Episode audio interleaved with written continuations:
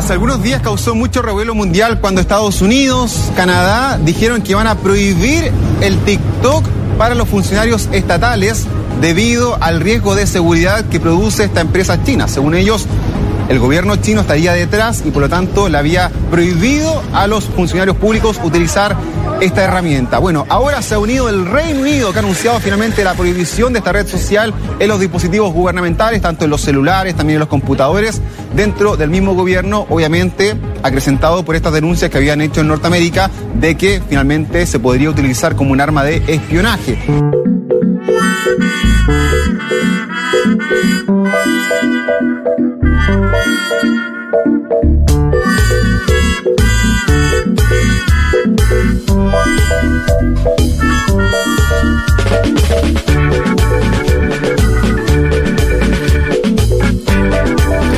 Interesante lo de TikTok, ¿eh? Em, por muchas razones. Yo la que la más la menos interesante, la que no daría bola es esta idea de em, el juego de espías. ¿Por O sea, qué? ¿No crees que sea posible? No, absolutamente no. ¿No? No, no creo que sea ni la razón, ni que sea. Ni, Que sea ni- posible, ¿no? ¿Y la razón cuál es? Que de una empresa mercado. china. Yo- O sea, básicamente mercado. La más simple, la Sí. más lógica, la más capitalista es. Vos tenés. eh, ¿Vieron los números de TikTok en Estados Unidos? Ah, son impresionantes. Sí. Algo así como 200 millones de personas. No, 150 millones de personas que no tienen TikTok. Sí. Estados Es la Unidos tiene está 300, creciendo, la no, mitad del país. Y la que más crece en Centennials. Le, está ganando a todos. Sí. Entonces, yo lo que veo ahí es las empresas eh, de, de redes sociales norteamericanas, que son casi el resto, cualquier, cualquier otra, eh, di- diciendo al gobierno, che, loco, que te vas a dejar que los chinos copen el mercado, este mercado, que además es donde nosotros hacemos punta. A mí me parece que es eso, pensar en una cuestión de que es porque te van a esperar con el teléfono para que entonces al gobierno chino, eso me parece una pavada Mm. eh, totalmente... Es- es el maíz que le dan a la gente para que... No, pero simultáneo Agarre. apareció la noticia de esta que un comité de inversión extranjera de Estados Unidos pidió Claro. que, sa- que saquen a la empresa ByteDance de esto. Claro, que- es la empresa china Exacto. eh, de una empresa que por lo demás tiene también capitales de Estados Unidos. Y de Mm. hecho los, los, los gerentes son yankees. Por eso mi lectura es... eh, para mí lo de los funcionarios tiene que ver con el cringe. Sí, está bien. No, en la parte de que los funcionarios tengan Esa es redes la parte sociales buena. es la que estamos Yo todos de a acuerdo. favor. Pero Sí. no, no de Y te voy a TikTok. decir además, De o sea, Facebook, de Instagram, de Twitter, ¿no? O sea, no puedes usar TikTok si sos funcionario. No, claro. ¿Y hay- Twitter si alguien sos tiene que presidente? decirlo. ¿Y ¿Qué? ¿Y Twitter si sos sí, presidente? Twitter sí. TikTok. ¿Sí? Mira, si tenés, mira, voy a decir algo. Si tenés más de 40 años, No puedes usar TikTok. no podés usar TikTok. No podés, no podés, no podés hacer TikTok. Te van a acusar de gerontofobia. Seguro. No, y si Y menos si sos funcionario. Claro, eso. Tiene que haber algún tipo de filtro, ¿no? Sí, pero convengamos que en general las redes sociales está bien. Twitter es, es difícil porque se convirtió en el lugar donde se hacen declaraciones formales, te diría. ¿No? Por parte de la política. Eso, eso es Twitter en realidad. ¿no? Vos tenés, eh, no sé. eh, Comunicados. Sí, el- la Secretaría de Estado de Estados La Unidos política publica pasa por ahí. eh, ni hablar declaraciones de- de- de- textuales y, y dirigentes que dicen, bueno, quiero decir algo y ahora tengo un lugar, una, una voz donde, un espacio donde, donde decir lo que pienso. Las otras redes sociales es más complejo. Ahora, uno un poco más en chiste de sí, sí, boludo. no, no, eh, no, no limitaría a TikTok. Digo, vos ves gente en Instagram haciendo, ¿no? Dirigentes políticos que decían, che, cuídate. No sé si quiero saber eh, si te tomaste una cerveza el sábado a la noche. ¿no? Hay, cosas, hay cosas que mejor Sí, no sí. saber de los dirigentes políticos, pero no porque estén mal. Digo, tu vida privada, dejate la voz, ¿no? Eh, eso está todo muy mezclado. Sobre Sí. todo si sucede algo en tu país, además, ¿no? Si tu país hay, no sé, un corte de luz y vos cumplís una función en el Ejecutivo, ese día no subas algo íntimo Claro. tuyo, no, ¿no? no muestres el cumpleaños de quién está festejando. como no, no O- salgas de. tu astrología, no, no, no quiero saber qué signo sos. Exactamente. Sí. Exactamente. Pero bueno, son cosas, esa es una un nivel de conversación, la otra es porque Estados Unidos está, para mí no quedan dudas que no tiene que ver con una cuestión de seguridad. Me parece que es el relato que vamos a ver, lo vamos a hablar después. ¿Se acuerdan lo de las armas de destrucción masiva? Que era una, era la, la poesía que, Colin Powell. que, que bajo la cual se buscaba otra cosa. Sí. Acá me parece que medio lo mismo, ya lo tuvimos con los globitos, eh, estos chinos que volaban por arriba, lo tenemos Sí. con... Parece que la, la- la- el, el, miedito de, no, ¿cómo se? El fantasma de me van a espiar es lo que está habilitando cualquier cosa. Me parece que vamos a verlo como, y no solamente Estados Unidos, eh, se- seguramente será este, utilizable por otras potencias. A veces en Estados Unidos caló ¿no? Esa cosa más paranoica. Eh, yo no le, no, no le veo mucho, mucho sentido a eso. Sí que le están Sí. morfando al mercado. Igual el tema de los funcionarios, ponerle que un funcionario quiere hacer después campaña y candidatearse a algo en los Estados Unidos de América, Sí. no va a poder hacer campaña en TikTok, que supuestamente es una de las plataformas con más llegada a, A los jóvenes. Eh, también es un es una normativa Claro. que a Aplica, a funcionarios, entiendo, no a políticos, ¿no? Era así. Entonces, esos funcionarios implica, por ejemplo, Cámara de Representantes, no, no, no tengo el detalle, o solamente los funcionarios del Estado, del, No del gobierno federal. La burocracia, digamos. Exactamente. Yo quiero decir que estoy a favor. ¿Vos tenés TikTok? No, ¿Alguien en esta mesa tiene TikTok? Él tendría No. la edad para poder tener TikTok. Pero no tiene. Leti tenía TikTok. Bueno, ya no está más. Por algo no está en este programa. No, yo no, no. Estamos limpios de TikTok. A ver, Maini, ¿vos tenés TikTok? Ah, espectacular. Ah, bueno, bien. Nuestro operador está. No, bueno, listo, chicos. Se cancela TikTok.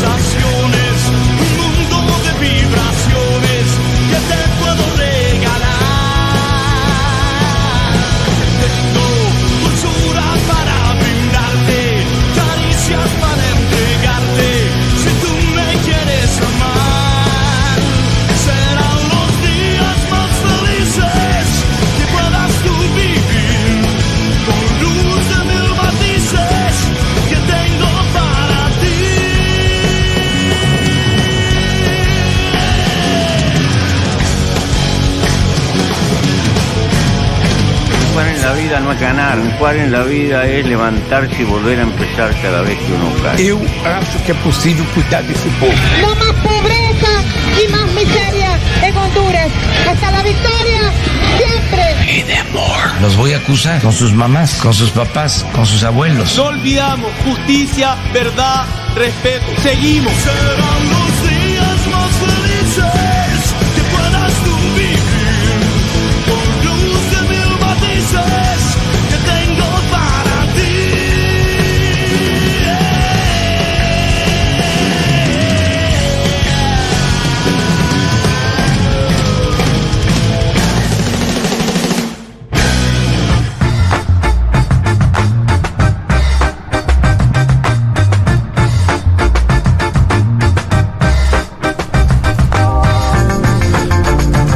Buen domingo para todas y para todos. Hoy es domingo 19 de marzo del 2023 y este es el programa 237 de Un Mundo de Sensaciones.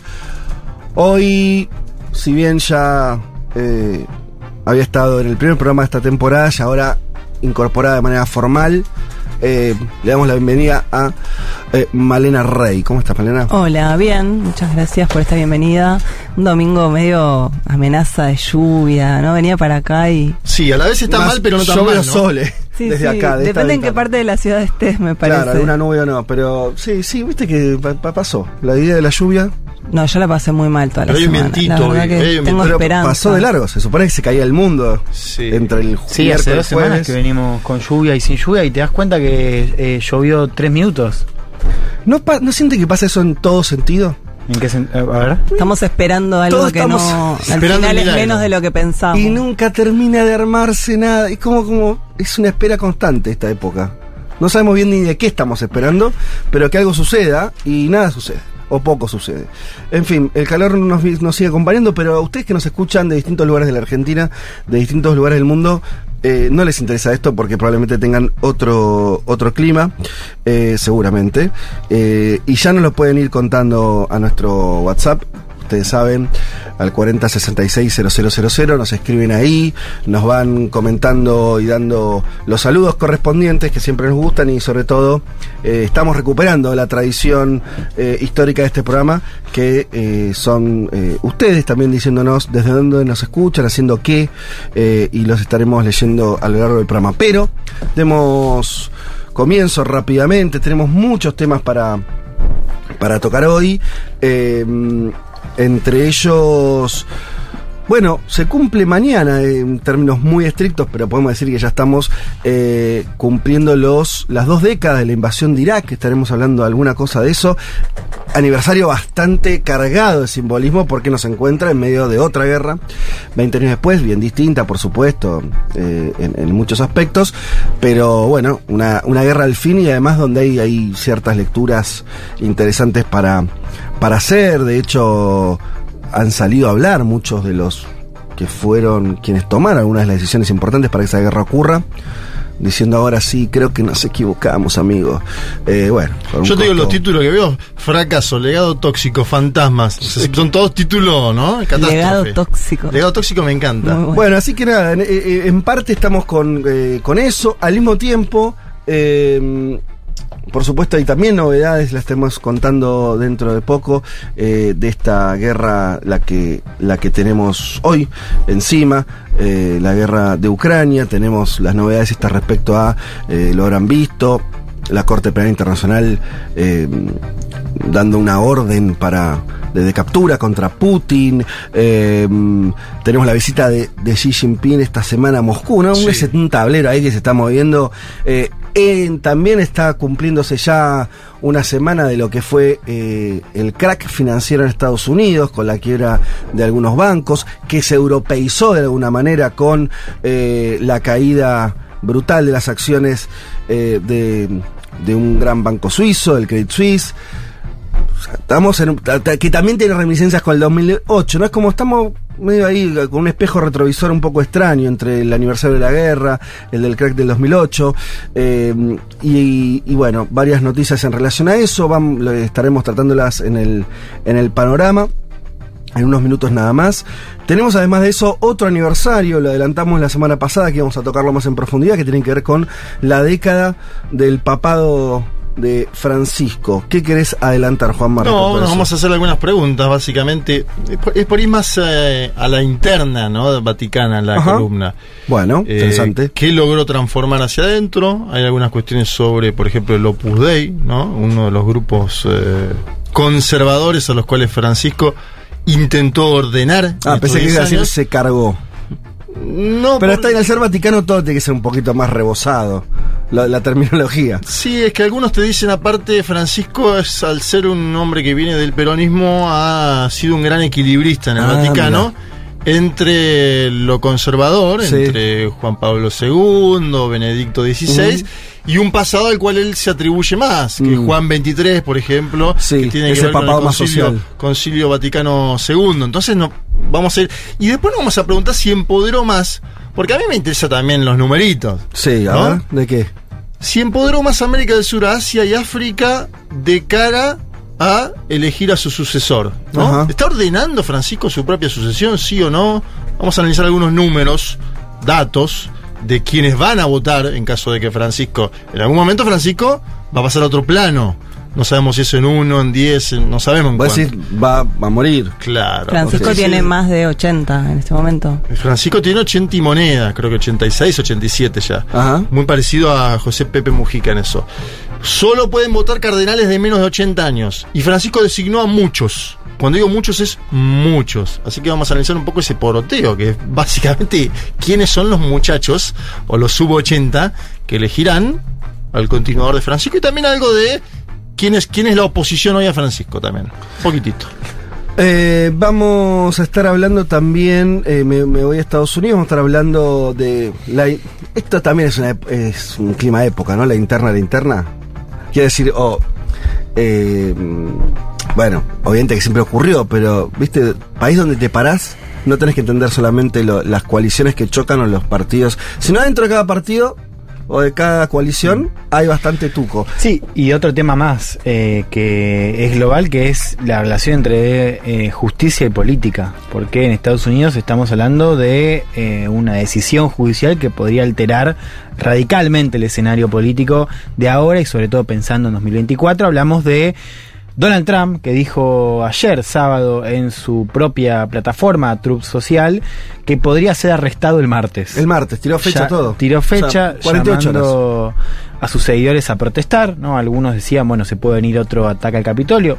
Vamos a... Las causas rápidamente, ¿con qué tienen que ver? con es una causa en especial donde a una actriz porno se la acusa, se acusa a Trump de haber comprado el silencio de una actriz porno que presuntamente tuvo sexo con él en 2006. Altísimo nivel.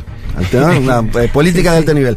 Eh, bien. Putin del otro lado está diciendo, bueno, a mí por lo menos, ¿no? Por un, no conflicto, no, por un conflicto bélico ordena Claro, mi captura. Claro, bueno, va- vamos Sí, a Cosas que supuestamente hace un presidente de última, declara una guerra. Vamos a meternos ahí y contar un poco también qué está pasando dentro del Partido Republicano. Bueno, eso- a eso iba mi Con, introducción. eh, un rival que se llama Ron DeSantis, gobernador de Florida. Al que Trump le apuntó la semana pasada, así que vamos a escuchar un poco también Ah, cómo se está tirando. caldeando, sí, cómo está caldeando la interna de eh, un partido que tiene a su máximo favorito hoy, en términos de encuestas, en la mira de la justicia. Otro dato que vos lo empezás a llevar por distintos países y empezó a pasar, no, la, judicializa- la judicialización es domingo de la política es otra, que en Estados Unidos eh, era de los países que más habían, se habían preservado de eso. Claro, ¿no? bueno, sería la primera vez que un presidente es acusado formalmente, que es imputado. ¿no? Recordemos que Nixon fue. Eh, me sa- no me sale la. Ah, no es amnistiado, ¿cómo se? Pardon acá en. Sí, perdonado. Perdonado Sí. sería. eh, antes de ser eh, imputado, ¿no? El, Porque, claro, lo que sí pasó en Estados Unidos es que en el ejercicio a los presidentes les, les hagan eh, o intentos de juicio político o destituciones por, por algunas razones. Pero el caso de Trump es ya un expresidente. Claro, es el primero en ser impichado y el primero en ser imputado. Y además hay algo que tenemos que pensar mejor, que Trump no es un expresidente más. Trump es un expresidente que además quiere ser presidente. es el favorito a ser el candidato republicano en 2024 y puede ser presidente de vuelta.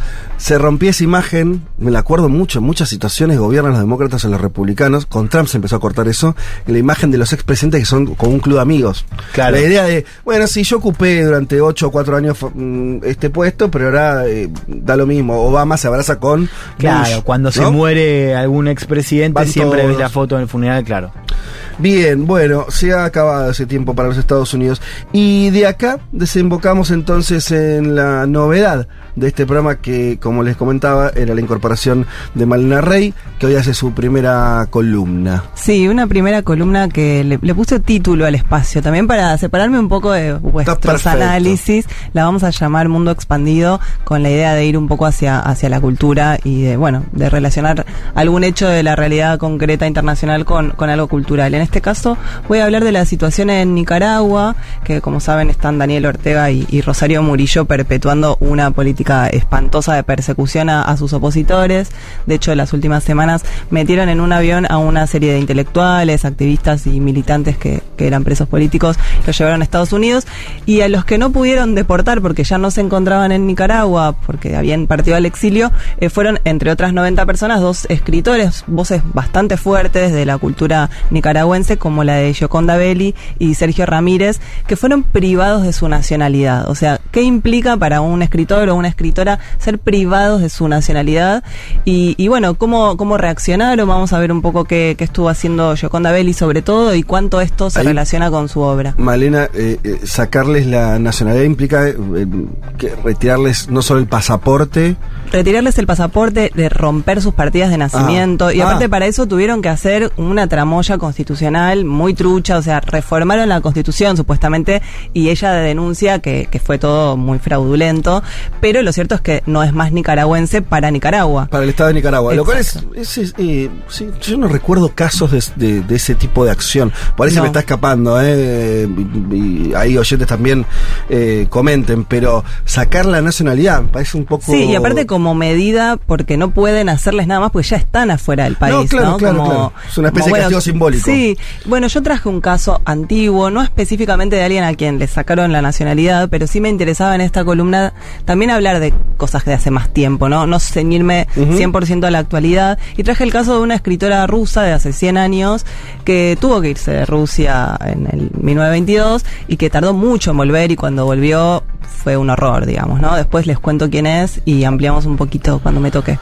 Muy bien, bueno, de todo esto y mucho más vamos a estar eh, hablando en este programa, eh, pero antes de todo esto, y hablando de revoluciones, eh, vamos a escuchar una canción, si les parece. Ahí va. Where is the revolution? Se preguntan los de Pet. Ya venimos.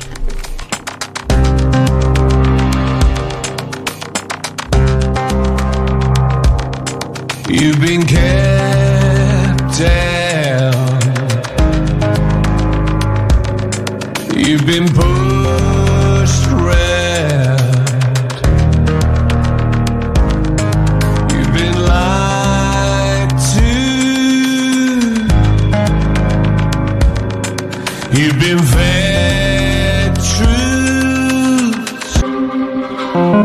Hasta las 3, Federico Vázquez, Juan Elman, Violeta Weber, Malena Rey y Juan Manuel Carg hacen un mundo de sensaciones.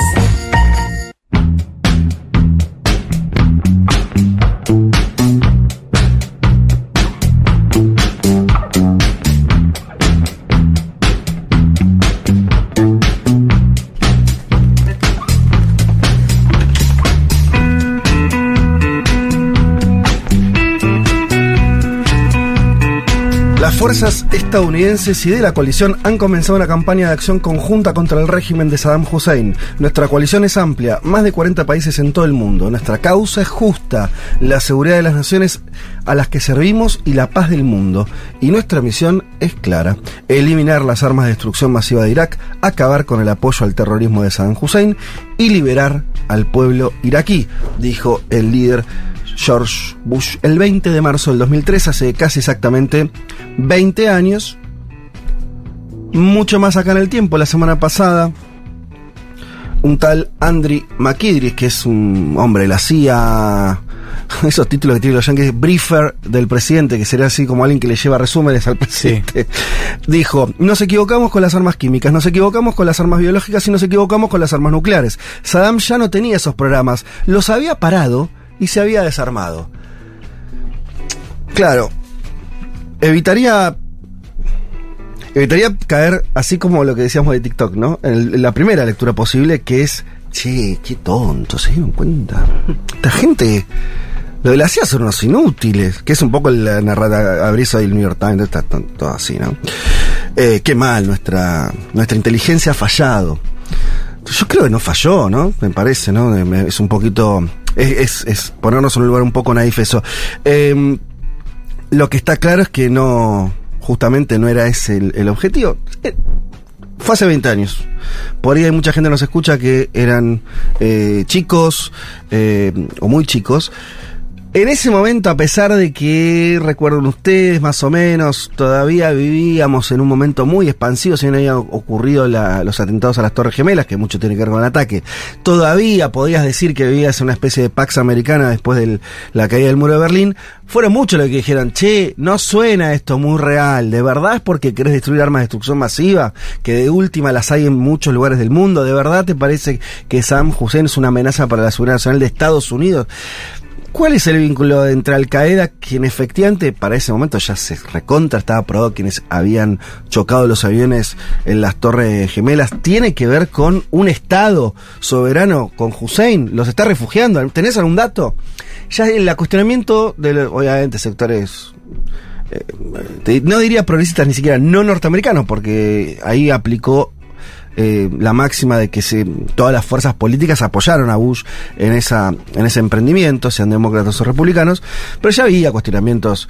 eh, ahora lo que hay es como data, ¿no? Después de 20 años y ya sin pagar ningún tipo de costo, empiezan a aparecer una serie de relatos. Es bastante impresionante. Me parece que puede servir para pensar, no linealmente, pero sí pensar esta cuestión de la información en las guerras, durante las guerras, o eh, los intereses permanentes que a veces tienen los estados, que no se lleva bien con, con estas cuestiones más vinculadas a este, hacer el bien, eh, ¿no? Por supuesto. Y, pero no deja de ser impresionante el balance, ¿no? Se- según algunos organismos públicos de Estados Unidos, algunos centros de estudios y demás también, la, calcula, digo la cifra más moderada, hablan de 300.000 muertos civiles iraquíes producto de la invasión, 300.000, y no estamos hablando exactamente ni siquiera de informes independientes que a veces lo calculan, lo duplican al menos. Quedémonos con esa cifra, ¿no? 300.000 muertos. Que empequeñece una guerra que duró poquito. La guerra de Irak, la invasión, los yanquis la terminaron en, en mayo, en marzo, fines de marzo invaden, empiezan los bombardeos. Creo que, el- si no me equivoco, el 9 de mayo, o sea, menos de dos meses después ya había caído Bagdad. Esa famosa imagen de la caída del, del monumento. Sí, hay un libro de John Lee Anderson que se llama justamente La caída de Bagdad, de Bagdad que cuenta exactamente eso. Claro. Eh, y eso fue ocurrió menos de dos meses después. ¿no? Fue una guerra en ese sentido, la, más, la parte más corta, corta. Digo, mataron mucha gente en muy poco tiempo, eso quiere decir, ¿no? Fue. fue mm, Sí, Afganistán también en ese sentido tuvo algo parecido. O sea, cae Kabul muy rápido. Claro. Y después hay partes del país que no caen y se vuelve una guerra con, con guerrillas. Pero, pero el tema de Irak, que Bagdad es una, una capital eh, sub- muy poblada. Digo, Mm. Ahí hubo una serie de bombardeos los primeros días Sí, intensos contra donde murieron un montón de civiles. Digamos esto porque también me quiero correr de, de la de, esta cuestión de decir, che, pero si como con esta cuestión de equilibrios extraños donde si decís esto, después no sé qué pasa con la guerra de Ucrania. Yo lo que quiero decir solamente es que estos muchachos eh, hace 20 años se mandaron esta, que fue bastante heavy, que no además no tuviera, dentro de su propia narrativa no había razón para hacerlo, eh, por estas dos doble, doble cuestión. No había armas de destrucción masiva, esto está totalmente comprobado, dicho por los Estados Unidos, no había conexión con Al Qaeda eh, quienes eran los que habían perpetrado eh, el atentado en Nueva York y vos decís, bueno, en, términos, igual, ¿por qué te vas a vengar con un país porque un comando haga un atentado, no? Pero ponele, tampoco había este, una responsabilidad por parte del gobierno de Saddam Hussein. Y por último, todos ahora, y ahí es unánime esa lectura, sitúan el inicio del Estado Islámico en esta invasión de Irak. ¿no? El inicio de lo que unos años después, tardó un poquito, ya más 2009, 2010, 2011, se empieza a conformar el Estado Islámico. ¿Se acuerdan ustedes esas imágenes de eh, tipos este, totalmente en el desierto, eh, cubiertos de con ropa negra, sacando una espada al estilo siglo XI? Sí, pero con HD y todo HD filmado. ¿verdad? decapitando personas. Sí. O sea, el Estado Islámico, eso fue producto del desastre que generó la guerra de Irak, que, eh, entre otras cosas, además de eh, llevarse puesto un, gobierno, un Estado, destruyó geopolíticamente toda la región, la desequilibró. Tengo un comentario breve de Irak. El que fabricó la mentira, que es Colin Powell, está libre, ¿no? Es un di- diplomático que está libre en los Estados Unidos de América. Es el único que dice que no admite esto, ¿viste? Es el Bueno. dice, no, esto es El otro que dijo la verdad sobre Sí. Irak, que fue Julian Assange, que desclasificó los documentos, está preso. Sí. Digo como para mostrar qué, qué terminó pasando sí. con Irak, ¿no? Hay uno que está libre, que fue el que mintió, y el otro que dijo la verdad está preso. Estaba pensando en esto de mm, los medios. Justo estaba leyendo que hubo un editorial del New York Times en 2004 donde es bien claro, dice, nos equivocamos eh, con. Irak, ¿no? Y ahí me parece, un, digo, el New York Times es un periódico de referencia, ¿no? Pero también de cómo los medios fueron parte de esa narrativa también, digamos, no contradicieron lo que decía el gobierno y bueno, la apoyaron y construyeron una opinión pública en torno a la decisión de Estados Unidos. Eh, sí. El, tema es que siempre está ese refugio, ¿no? Nos equivocamos, en realidad no, no leí es, esa cobertura especial de- del New York Times, pero lo que vengo leyendo es esta idea de, bueno, nos mintió, la CIA se equivocó. Eh, estamos hablando de un país que ya hizo la guerra de Vietnam, o sea, no es que, no es que vos decís, che, qué sorpresa, esta gente tan seria de pronto le, le mintió la opinión pública. Bueno, es evidente que hay algo sistemático, es evidente que había razones más, más que obvias para cuestionar. Los medios norteamericanos se comportaron peor, o sea, que decir, en situaciones de guerra o preguerra, lo- hasta ahora los medios de Estados Unidos se vienen comportando igual que Exacto. los medios chinos, rusos o de cualquier, o sea, donde el Estado tiene un control férreo y permanente, igual. Por eso lo traigo, porque hablamos la semana pasada de Nord Stream. eh, yo les contaba un texto del New York Times eh, construido con fuentes de inteligencia, donde también un poco era contaste, transmitir sí. la narrativa de Estados Unidos, digo, Claro. sin, sin imponerla en jaque y Exacto. sin. O sea, era una nota casi, no una pulinota, pero digamos, una nota sí, construida Juan, con sí. fuentes de inteligencia, donde básicamente era contar lo que quería la inteligencia de Estados Unidos, sin eh, buscar otras fuentes.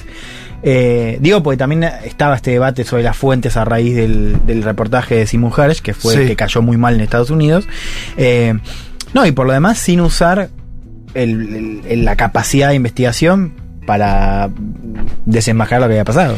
Y si querés, además de la capacidad de investigación, lo que debería ser la, cualquier norma periodística grado cero, que es ponerle algún tipo de reparo, sobre todo cuando si vos tenés una historia donde esas mismas fuerzas este, de inteligencia, de seguridad, le mintieron abiertamente a los presidentes, a los gobiernos, a la opinión pública. Sí, bueno, Y, de y nuevamente se crea la- la- la misma narrativa. Con la guerra de Ucrania pasa lo mismo. Vos no estás viendo coberturas independientes. Disculpe, yo no vi. No vi del lado occidental coberturas independientes que digan algo que vaya medio punto distinto a los intereses, este, en este caso, si querés, de la OTAN, del gobierno de Ucrania. No, no, ves, no hay, no hay.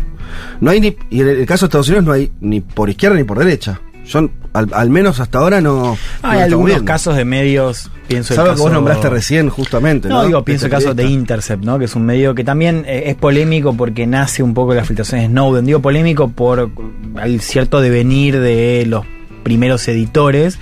Pero es un medio que en general cubre bien y le ha pegado mucho, por ejemplo, las operaciones de la CIA en el exterior. Estamos hablando de un medio Eh, diminuto. Sí, diminuto y te diría. de marginal en centro Estados, en. Estados Unidos. Estados Unidos es- no, sí, no es un medio. bueno, tiene. eh, eh, tiene muchos lectores, o supo tener, ahora está un poco más alicaído.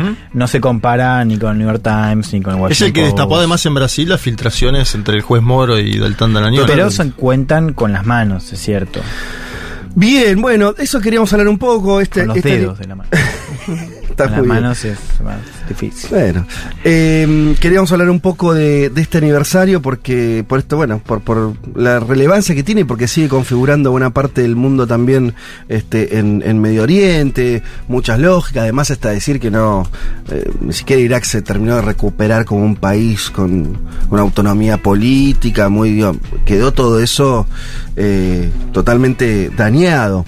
Eh, recordemos además que no mucho tiempo después vino la guerra en Siria, o sea, bueno, una serie de, de consecuencias bastante nefastas.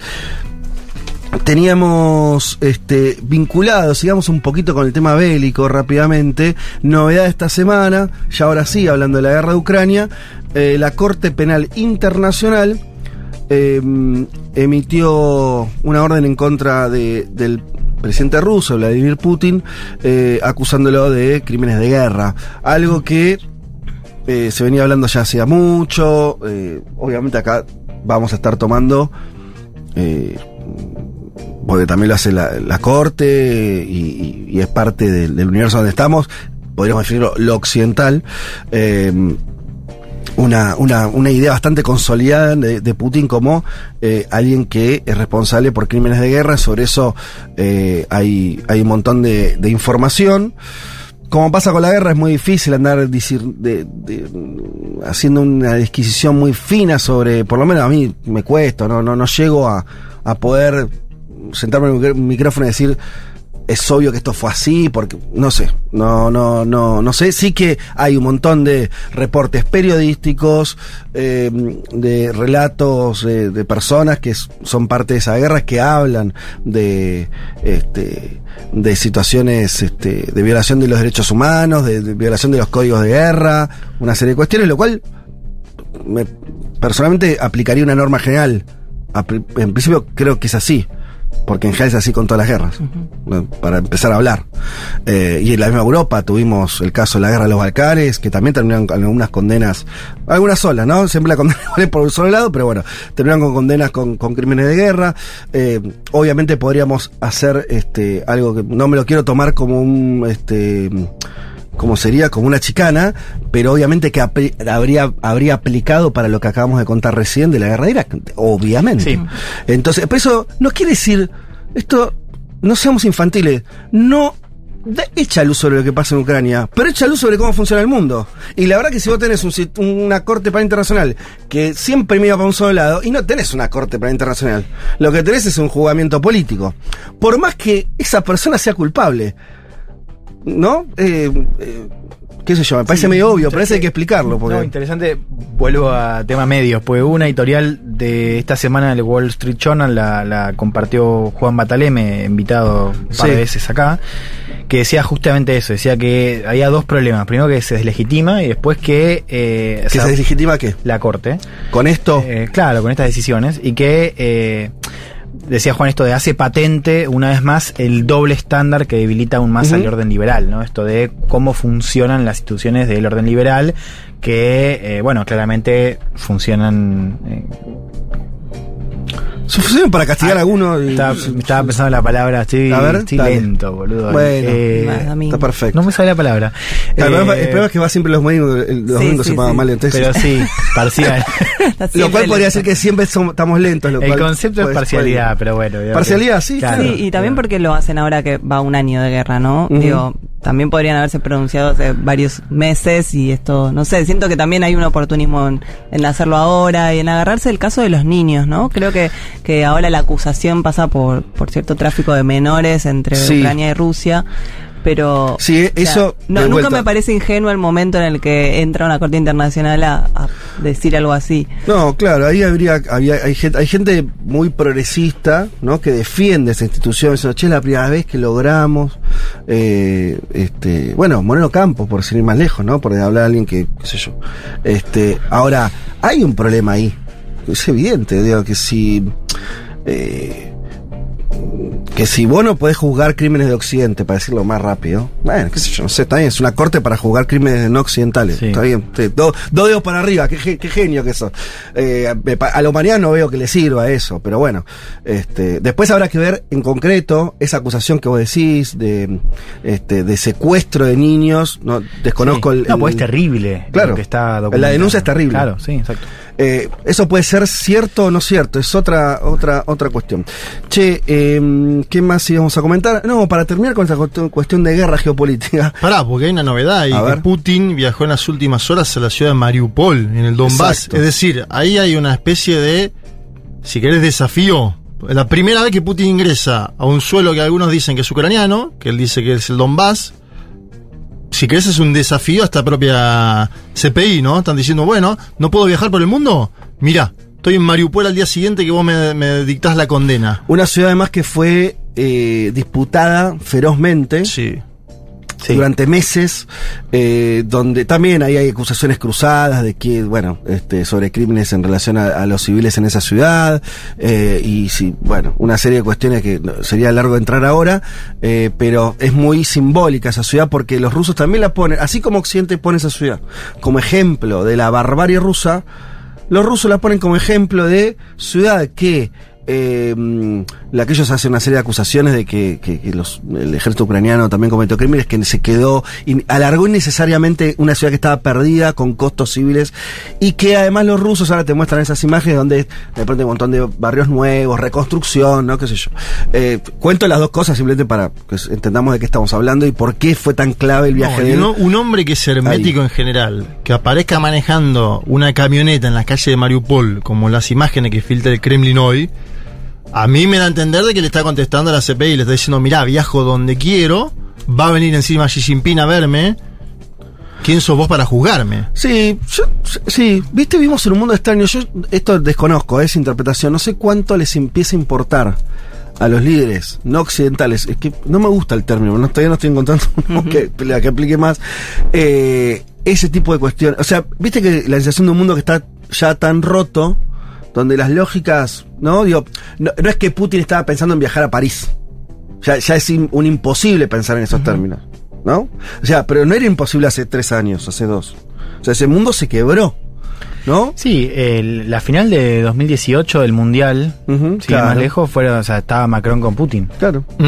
Eh, inclusive, digo, vos ya tenía, ya había pasado lo de Crimea, o sea, ya Sí, no, sí. no es que Putin era el Putin del 2001. Ujú. Eh, y hoy eso sí es impensado. Es totalmente. Digo, El mundo ya funciona con otras reglas.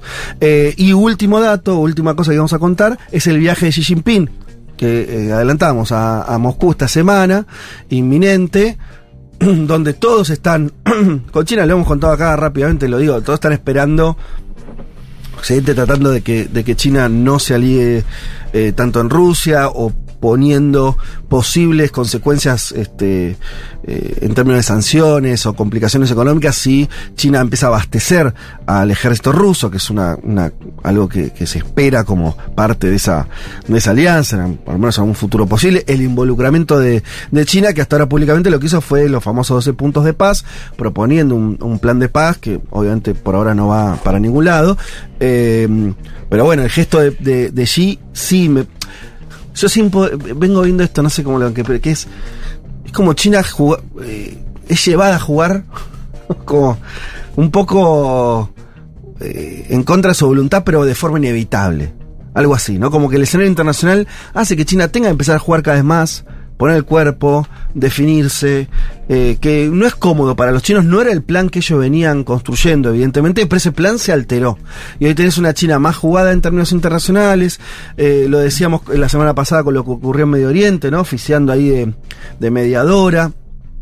eh, entre mm, Arabia Saudita e Irán, ahora este viaje a Putin que va a ser la noticia del evento, ¿no? Vamos a estar hablando Sí, aparte de eso. va tres días, leí que va tres días, no es que va solo una reunión bilateral. no sabía eso, no va, no va ocho horas y se vuelve. No, no, va a reunirse, no sé, empresarios chinos con empresarios Sí, sí. rusos, digamos. es- Y tiene una cena informal antes de todo lo protocolar. Es decir, hay una Claro. cena informal el primer día donde uno imagina que ahí van a, a charlar a cortar el bacalao, ¿no? Sí.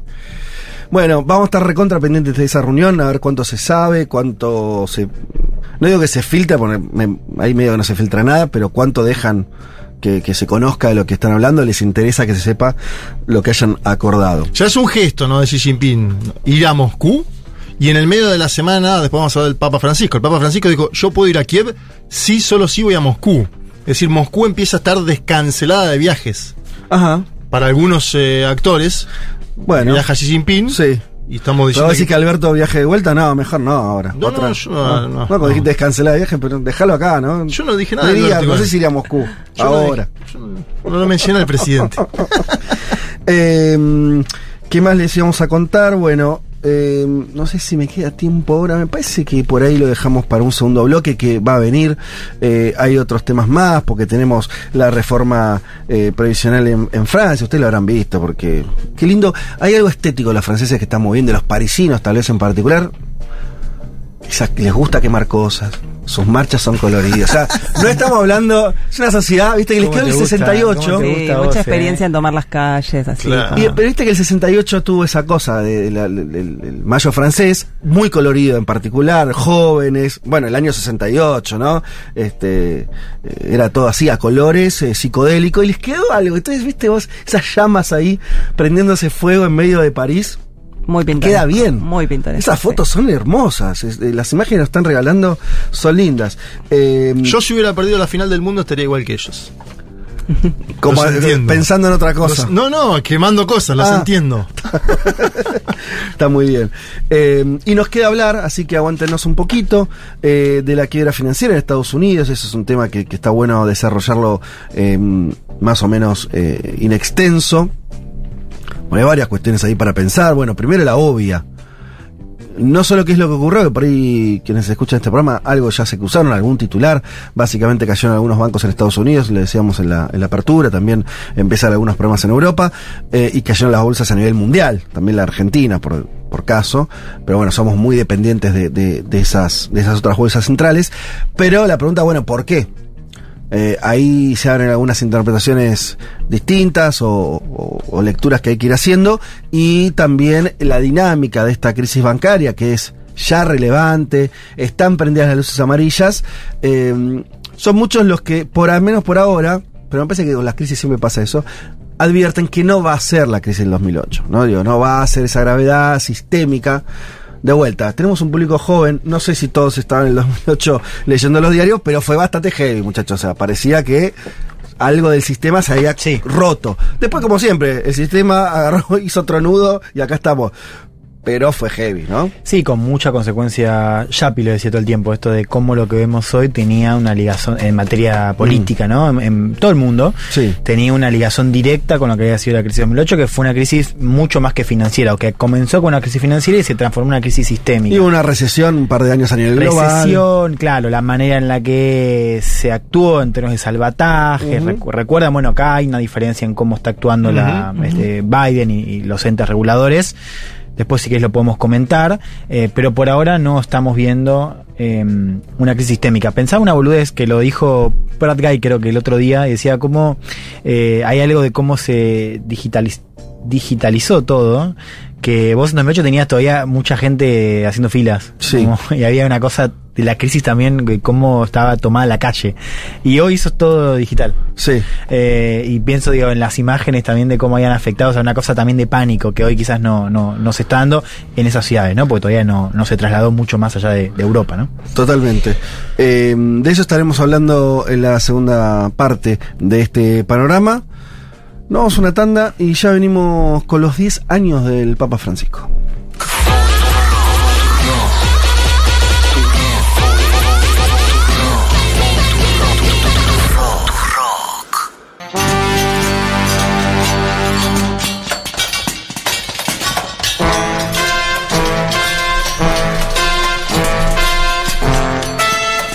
Jorge Mario Bergoglio tiene 86 años, leo por acá. Eh, miramos, en la entrada de Wikipedia. Yo pensé que me lo iba a encontrar como Jorge Bergoglio, pero no, es Francisco, entre paréntesis Papa, y dice de nombre secular Jorge Mario Bergoglio. Eh, bien, bueno, entonces un Papa que entonces asumió con Jack, bueno, con 76 años, hace unos 10 años. Eh, se lo ve entero en las últimas entrevistas. Yo pensé que estaba. Pensé que estaba peor. Mejoró su movilidad, él cuenta. Ah, tuvo una mejora. hizo con una fisioterapia y demás. como yo. Mejoró su movilidad, por lo cual no precisa de silla en este momento. Utilizó silla un tiempo, Sí. lo cual viste que la silla siempre te avejenta y te... Claro. ¿no? Yo le decía más, en, viste, con- que, que no tenés tanta oportunidad de verlo como interactuando rápido con, con un periodista charlando. Sí. Viste que ahí se nota cómo está una persona, sobre todo cuando ya tenés muchos años. Si está luz. Bueno, no digo Lucio, si está rápido, si querés. Más eso, y lo noté como alguien que estaba al 100. Va, no sé, no, no. Muy, muy. eh, eso. Sí, contesta lo que le preguntan, ¿no? Eh, a veces sale elípticamente. Eh, por eso tiene sus frases. Tiene sus eh, frases. que- se nota que dice lo que quiere decir, ¿no? Claro, no se escapa una. parsimonia, ¿no? Una parsimonia Ah, que- vaticana también. También, claro. Muchos van buscando el etiquetado. Ayer le pasó, por ejemplo, al alcalde de Madrid una situación Claro, desafortunada. hermoso, hermoso, hermoso. Porque el alcalde de Madrid del Partido Popular va a sacarse una foto con Sí. eh, Francisco y Francisco lo saluda y le dice el heredero de la gran Manuela, hablando de Manuela Carmena. Es decir, Mm. eh, es un hombre que sabe aprovechar breves momentos Sí. para posicionarse políticamente, ¿no? Es lo que hizo ayer, por ejemplo. Claro, porque Manuela eh, era una jefa de gobierno de progresista, de izquierda, izquierda, claro. más vinculada, si querés, a Podemos. Pero esto es parte de un debate que da Francisco, si querés, al interior de la iglesia. Después vamos a hablar. ¿Por qué? Porque la ultraderecha española Eso te iba a decir. va y se junta con un cardenal que es opositor a Bergoglio. En la derecha, entonces en España, eso yo no lo sabía, es re interesante. Es igual que acá. Porque viste que hay pocos países del mundo católicos que cuestionan a Francisco. No hay casi. Argentina, porque, eh, bueno, porque esto del Papa peronista, entonces, qué sé yo, que ayuda a Cristina, todo eso que se, que se cuenta acá. Entonces, medios que deberían ser repapistas, tipo La Nación, Sí. históricamente, ¿no? Eh, el diario de, de los, este, de, de la iglesia, entre otras cosas, es anti-papa, eh, prácticamente. Y en España pasa igual. En la derecha la división, española claro. es anti-Francisco. Sí, a ver, eh, ¿qué, qué fueron a buscar Díaz Ayuso y Almeida, los dos dirigentes del Partido Popular? Fueron a buscar básicamente una foto con Francisco. Y Francisco le hace eso a Almeida, que para decirlo en términos simples es una meada política, ¿no? Porque decirle el heredero de la gran Manuela al señor Almeida, de forma sutil lo dije. Y, y después, y después, a Díaz Ayuso le dice, usted tiene que gobernar para los pobres más allá de las ideologías. Es Ah, decir, esa no en sabía. cada momento, Claro, le tiró. en cada momento él va tirando una que creo que tiene que ver con su configuración del mundo, ¿no? Después nos vamos a meter acá en algo de los viajes, en algo de los papas anteriores, porque cuando iba a ser eh, canonizado Juan Pablo II, él dice, esperá, canonicemos también a Juan XXIII. Ahora me voy a meter en eso. Bien. Vamos a escuchar, y quiero que me digan después dónde estaban en ese momento, este anuncio. ¿Se van a acordar de este anuncio el 13 de marzo del 2013? A ver. Annuncio vobis gaudium magnum. Habemus papam. Eminentissimum ac reverendissimum dominum, dominum Georgium Marium, Sancte Romani Ecclesiae Cardinalem Bergoglio. Bien, ahí estaba. Francisco elige desde el inicio una marca identitaria que es el nombre, ¿no? Él cuenta en una entrevista con Infobae, con Daniel Haddad, entrevista en la cual Francisco eh, algunos temas Haddad le quiere sacar un título para ¿no? su línea editorial y Francisco esquiva, esquiva, esquiva. Y otras no. Otras no. Otra va a fondo y se le, le- le Otra- da, lo- le da lo que quiere. Y de hecho después también lo... Vinculado a lo que vamos a hablar después de Seguramente Nicaragua. lo vamos a hablar Sí. con, con, con Male ese tema también, ¿no? Pero ahí dice que Francisco vio una tendencia y se le acerca un cardenal, el cardenal Humes, que murió hace poco, y le dice no te olvides de los pobres. Entonces, según él, ahí a partir de eso le piensa en ese mismo momento, seguro que lo tenía pensado antes, pero Queda mejor contarlo así. construye la hipótesis de que por Humes él dice los pobres, San Francisco, Francisco, y así elige el nombre Mm. por San Francisco de Asís. Estaba, cuando preparaba esta columna me puse a pensar los viajes, porque uno en general también, digo, Xi Jinping va ahora a Moscú, va a mostrar algo determinado, va a Moscú en un momento determinado, el presidente de China. Los viajes de Francisco, América Latina, Ecuador, Bolivia, Paraguay, Chile, Perú, Colombia y Cuba. ¿Sí? Brasil te lo sumo por eh, el festival que hubo de, de juventudes, que, que donde fue el Papa Francisco, pero en general estamos hablando de países no centrales de América Latina, ¿no? Eh, México fue, podríamos nombrarlo, la Argentina no fue, tiene que ver también con la cuestión de la política interna. África, y después le voy a dar datos del crecimiento de los fieles católicos en África. Ahí hay un dato a futuro para la Iglesia Católica, que incluso tiene que ver con la sucesión eh, papal, iba a decir presidencial. África, Kenia, Uganda, Egipto, Mauritania, Mozambique, el Congo, Sudán del Sur, que es uno de los países más pobres de este planeta. eh, en Asia, Corea del Sur, Bangladesh, Tailandia, Japón. En Japón fue a Hiroshima y Nagasaki. Eh, Medio Oriente, hablábamos de Irak, ¿no? El viaje más significativo probablemente haya sido el de Irak, ¿no? Fotografías en Mosul con toda la devastación que dejó el llamado Estado Islámico. Vos lo mencionabas antes, se cumplen 20 años de esa invasión. Es decir, es un papa que evitó, si querés, los grandes centros de poder. Los evitó. Por eso le dicen algunos teólogos el papa de las periferias, ¿no? Es decir, él va a Estados Unidos, pero antes va a La Habana. Y fue dos veces a La Habana. Y fue dos veces a Cuba y fue dos veces a Grecia, ¿no? Es decir, hay, hay, hay intentar mostrar otra parte. la- Bien. la- incluso de la periferia europea. Sí. Grecia, Portugal e Italia. Claro. Tres países que, bueno, no es que decís, eh, está en Sí. Alemania, Mm. está en Berlín. Pone temas en agenda que tradicionalmente no se discutían, que le generan debate interno. Tiene que ver con la homosexualidad, el divorcio, la ordenación de la mujer. Se incrementa la, la cantidad de trabajadoras que cumplen funciones dentro de la propia institución. Esto hay algunos datos estadísticos. Se incrementa en poco para mí, sí puede ser, pero se incrementa. Y pone la cuestión medioambiental, ¿no? Hay una encíclica famosa, Laudato Si, donde él dice no hay crisis separadas, una ambiental y una social, sino que es una crisis única. Y las líneas para solucionarlo son una aproximación integral para combatir la pobreza, devolver dignidad a los excluidos y simultáneamente cuidar la naturaleza. Traje algunos audios, dos nada más, y si quieren pueden buscar en Spotify, está el, el viernes con Julia, picamos mu- muchos audios de este encuentro, es un encuentro mundial de movimientos populares que se hizo en Bolivia en el 2015, para comprender el ideario social de Francisco, ¿sí? Que a ese encuentro mundial de movimientos populares fue el MST de Brasil, por ejemplo. Estamos hablando de uno, uno de los grupos más criminalizados por Bolsonaro en términos discursivos, al menos. Algo que no se evidenció tanto en prisiones, sino en confrontación. El MST, el Movimiento Sin Tierra de Brasil. La Central Unitaria de Trabajadores. Bueno, hay un encuentro mundial de movimientos populares que Francisco fogueó. Un- Una, una, una pausita si ya te va a hacer ahí. Dale. Quería, vos hablaste de el crecimiento de fieles. Sí. ¿En dónde? O sea, por si, si no vas a volver a eso, te, te, te No, tiro no, un poco ahí lo- para... para Voy a volver al final de la columna si tenés ganas de eso. Porque lo quiero hilar con, la- con los cardenales nuevos. ajá. Francisco elige cardenales. Pero contame algo, digo, a ver, eh, hubo, voy a decir que hubo un crecimiento de los fieles católicos en algunas regiones, que en África ibas a decir, o... África, dos puntos. Ajá. Mm, No es mucho, pero la Iglesia Católica tiene en general, en fieles, 17% de la población mundial. Sí.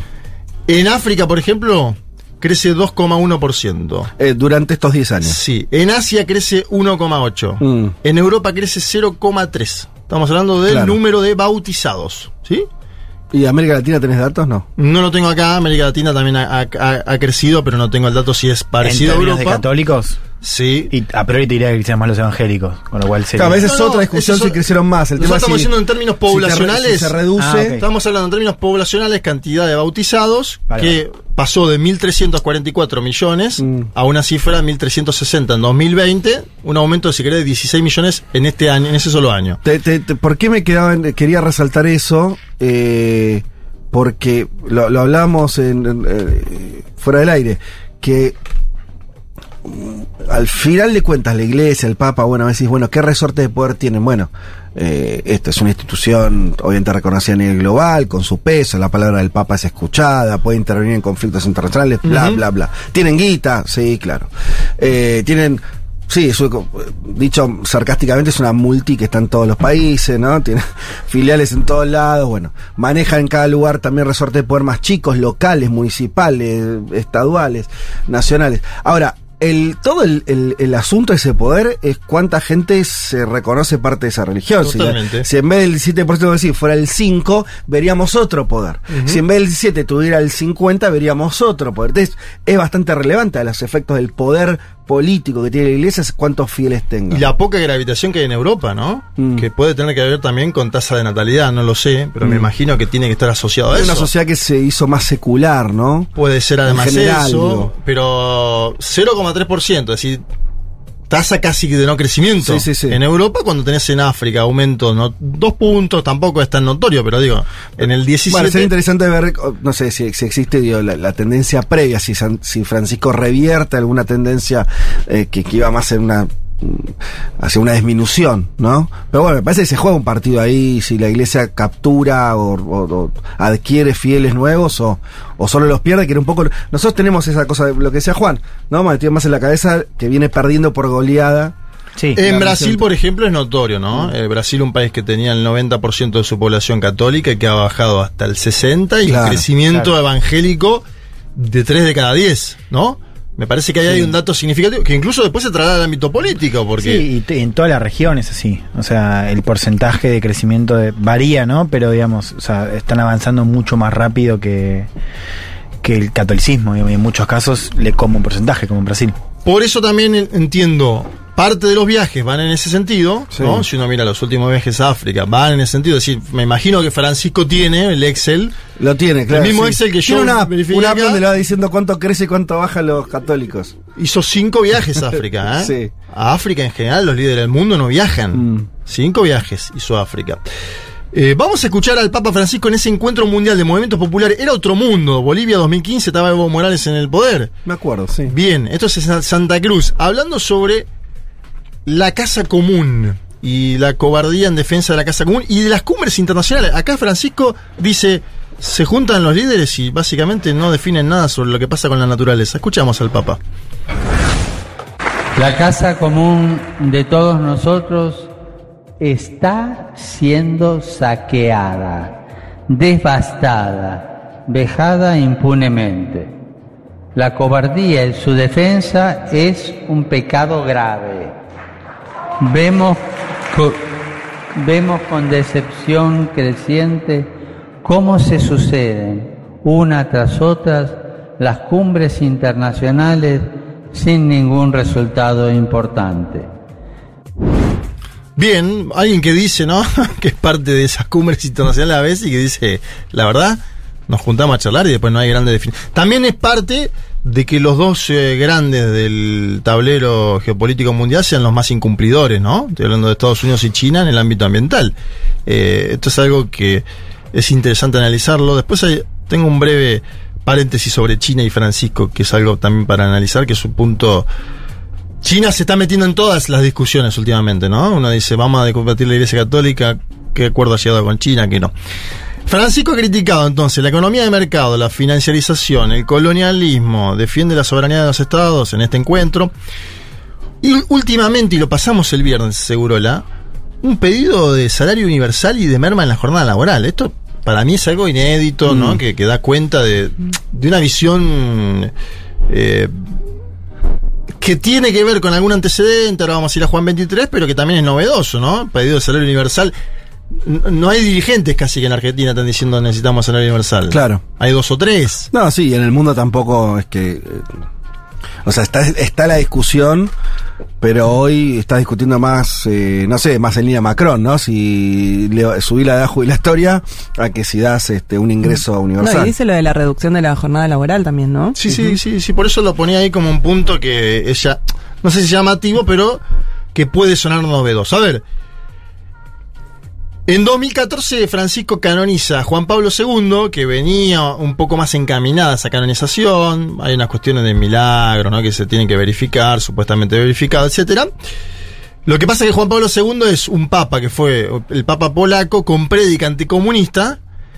Entonces es de un ala, si querés, conservadora de la Iglesia Católica, ¿no? El Papa quedó marcado, ¿no? Si bien tenía alguno, si bien fue a Cuba, por ejemplo, hay un famoso, a Cuba fueron los últimos tres. Este es un dato llamativísimo, pero a Cuba, la Cuba comunista. Ah, fue Benedicto también. En el medio fue Benedicto también.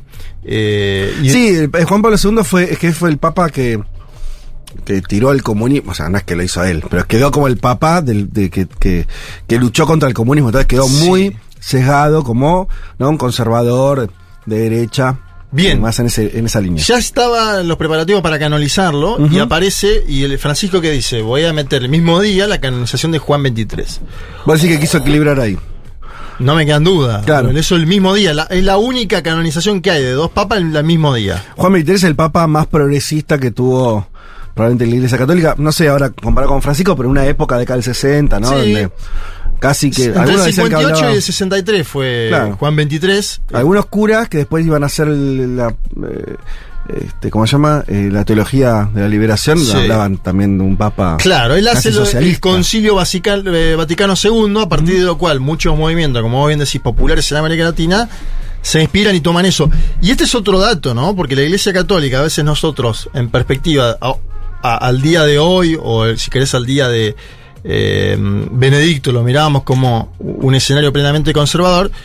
En la fundación del Partido de los Trabajadores de Brasil, por ejemplo, estaban los curas brasileros. Digo, hay, hay en América Latina una iglesia que se supo vincular con la creación o con la emergencia de movimiento en la Argentina con el peronismo, ni más ni menos. Bien. Em, entonces se equilibró Francisco ahí. Sí. Y vos siempre que lees a alguien, digamos, que analiza, te Los dice canoniza los dos papas. en simultáneo, Bien. 2014. Y en público, si bien él enuncia algunas cosas de Juan Pablo II, suele levantar a Juan 23. Mm. En ese mismo encuentro de La Paz, habló sobre Juan 23 en términos de qué debe garantizar una economía de inspiración cristiana según él. Esto también para mí tiene alguna novedad y ahí después me voy a meter en el tema del Opus Dei para situar, si querés, un plano más conservador dentro de la misma iglesia, ¿no? Vamos a escuchar al Papa Francisco, segundo audio de ese encuentro mundial de movimientos populares. Una economía verdaderamente comunitaria, podría decir una economía de inspiración cristiana, debe garantizar a los pueblos dignidad, prosperidad sin exceptuar bien alguno. Esta última frase la dijo el Papa Juan XXIII hace 50 años. Bueno, ahí nos metemos, ¿no? En una, obviamente, un- un- una, una tradición tan grande como la Iglesia Católica encuentra esto, ¿no? Tendencias, tendencias. Ellos quieren, de- ellos nunca degradan a un papa anterior en la discusión, es medio como China, si querés. Viste que en China no tenés a alguien que diga, no, el presidente tal, la verdad que es un desastre lo que hizo. Igualmente ahí vos levantás más a alguna figura, menos a otra, pero nunca encontrás una degradación en términos discursivos. No existe esa degradación. ¿Qué pasa? Si hubo algunas acciones determinadas que pueden ser tomadas como transformadoras. Y lo pongo que pueden ser tomadas. Hay algunas voces que dicen que no, y después te voy a pasar incluso una que lo cuestiona. Julio de 2022, es decir, el año pasado, Francisco le ponen límites a la prelatura de la Santa Cruz y el Opus Dei, conocidos generalmente como Opus Dei, uno de los grupos más, si querés, conservadores dentro de la Iglesia Católica, en una carta apostólica que tituló Para tutelar el carisma, ¿no? Eh, Juan Pablo II había sido uno de los no artífice, porque el Opus Dei es anterior, el Opus Dei nace eh, en, en España, más vinculado al franquismo Claro, incluso, claro. ¿no? Más vinculado al franquismo, pero Juan Pablo II le había dado ciertas libertades y privilegios que Francisco viene a, si querés, limitar, a enmarcar, uno, ámbito de las finanzas, dos, ámbito del funcionamiento, si querés, paralelo y autónomo, ¿no? Como que le viene a decir, tenés que reportar a esta iglesia, a la iglesia católica, no podés moverte en paralelo. Por ejemplo, tienen que presentar un informe anual y no cada cinco años, como hacían. Su líder no puede ser obispo, esto es otra novedad. Ajá. Bueno. Vamos a escuchar después a un teólogo que es especialista en la materia que sigue diciendo, ojo, porque el Opus Dei todavía tiene mucho poder. Si Francisco va contra la estructura, pero la estructura dentro de la Iglesia Católica, como se la conoce, dentro Sí. del 17%, Es- no solo tiene importancia en términos puntuales, sino que tiene mucha guita, tiene influencia, tiene lobby, tiene ministros, tiene presidente, bueno. Uno de los grandes opositores al Papa es un cardenal guiñano, no me voy a meter mucho en esto, pero se llama Robert Sara, ¿sí? Del ala conservador. Em, muestra su oposición a, a las aperturas que hizo Francisco con temas de parejas homosexuales, divorciados vueltos a casar y a esta mirada de la sexualidad, si querés, un poco más amplia que tiene Francisco, Sí. que igual de todo, si uno analiza las entrevistas estas que dio en los últimos días, también es muy duro con la teoría de, ¿no? Lo que él llama teoría de género. Un papa durísimo en eso, Francisco. Sí. Que eh, ahí hay una tradición, ¿no? Que como que el continuador. La pregunta que yo me hago es No vas a pedir que sea Judith Butler exacto, tampoco. Es el, papa, el, el jefe de la iglesia católica apostólica romana, Exacto. la que quemaba Totalmente mujeres. acuerdo. digo, bueno, en fin. Totalmente de acuerdo. Pero sí. bueno, sí, eh, está bien el punto. Bueno, este cardenal guineano, Sara, se juntó con Santiago Abascal hace poco. Mejor dicho, Santiago Abascal fue. El, el líder de Vox. Claro, Sí. pero y Santiago Abascal fue, se juntó con Robert Sara, que es. Eh, lo, lo- eh, así lo detesta. Hay una lucha política dentro del Vaticano por eh, la, sucesión, ¿no? Y Santiago Abascal le dice el ciudadano Bergoglio al Papa. Mira. Para situar también la discusión de las derechas, el Papa. No, es, es muy interesante porque yo no sabía que en España había calado tanto, lo cual es, es lógico que cale porque es un papa que habla español. En general no habla español, no es una boludez eso, ¿no? Eh, y, y, y- y además que, claro, España de estar sumida en una discusión política muy dura en los últimos años, con una ultraderecha, y es lógico que, y las posiciones de Francisco, que además lo que está con lo que además sumarle el Opus Dei o que, que se cuestione tanto la figura. Yo no, no, no estaba al tanto. Es, La cuestión es este elemento. ¿no? Porque dentro del Partido Popular No, no, seguro. van a buscar la foto también. Claro. Lo que pasa es que Almeida y Ayuso querían que los trate un poco mejor, Mm. imagino, ¿no? Sí. Y fíjate que Más Madrid, Es que el Papa tiene eso, ¿se acuerdan? Bueno, la de Macri, ¿se acuerdan? Fue famosa cuando lo va a ver ya siendo presidente. Y el Papa lo recibe. Sí, pero le lo recibe a una la- cara de orto. Que ese o- que creo fue. que estuvieron 22 minutos, ¿no? Que Claro. fueron de las más cortas audiencias. y no hacía falta que nadie te explique. ¿no? Lo hizo de una manera que lo entiendo. Es como esto, ¿no? Eh, Nombrar al anterior al- alcalde que además es del signo contrario. Vale, te está mojando la oreja. Sí, a ver, habían trabajado igual Bergoglio y Manuela Carmena en temas refugiados. Manuela Carmena es católica, fue muchas Sí. veces al Vaticano. Cuando vos entras en el círculo Claro, Francisco, claro. Él después te bendice y hasta eh, en estas cuestiones, ¿no? Mm. Eh, donde juega a fondo. Bien, Sí. la sucesión, vamos a esto porque me interesa con, Dale. con, eh, la, la cuestión. Francisco hizo crecer muchísimo el llamado Colegio Cardenalicio, que es el organismo que elige a Los su que sucesor, votan. básicamente, los que votan. Hoy hay 223 cardenales, 223. Sí, Cuando cien- eligieron a él eran, eran menos. eran menos ahora te voy a explicar la cifra. 123 de esos 223 son electores porque tienen menos de 80 años. Los otros 100, como tienen más, no pueden elegir. Ah, ¿y es qué decir, hacen? entonces cada año Discu- Están en la, en la mesa, Están ahí, discuten, pero no no, tienen, votan. no tienen voto. Bien. No tienen voto.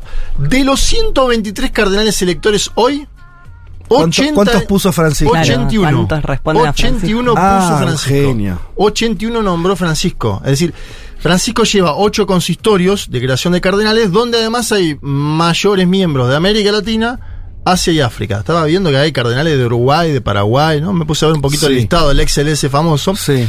Para poner los números más simples, Francisco eligió al 63% de los cardenales que van a votar, que van a elegir a su sucesor. Obviamente esto depende también de cuando No, fallezca Francisco, porque Sí. ha nombrado gente que por ahí tiene 75 años, si muere en 5 años ya no puede votar. No, y además es lógico que el Papa, si dura, si es un Papa que dura bastante tiempo, bueno, ya duró 10 años, Sí, casi inevitable que sea el que ponga el, el colegio. la mayoría. Porque claro. vos tenés, eh, primero que no van, no ponen a gente de 30, evidentemente. ¿no? Tenés que tener una edad ya Creo por que la el más joven política. tiene 48, si te dijera. Claro, de 50 para arriba. Sí. Y tenés el límite de 80, bueno, sí. Hablábamos antes de que hay una tendencia a crecimiento en algunos lugares, como África y como Asia, que no se verifica en Europa, y Sí. creo que también eso tiene que ver con las- los nombramientos. Claro, claro. Acordémonos que hasta ahora el no- 95% de los papas habían sido no solo europeos, sino italianos. Mm. Francisco nombra cardenales italianos, ojo, pero también nombra mucho latinoamericano y sudamericano.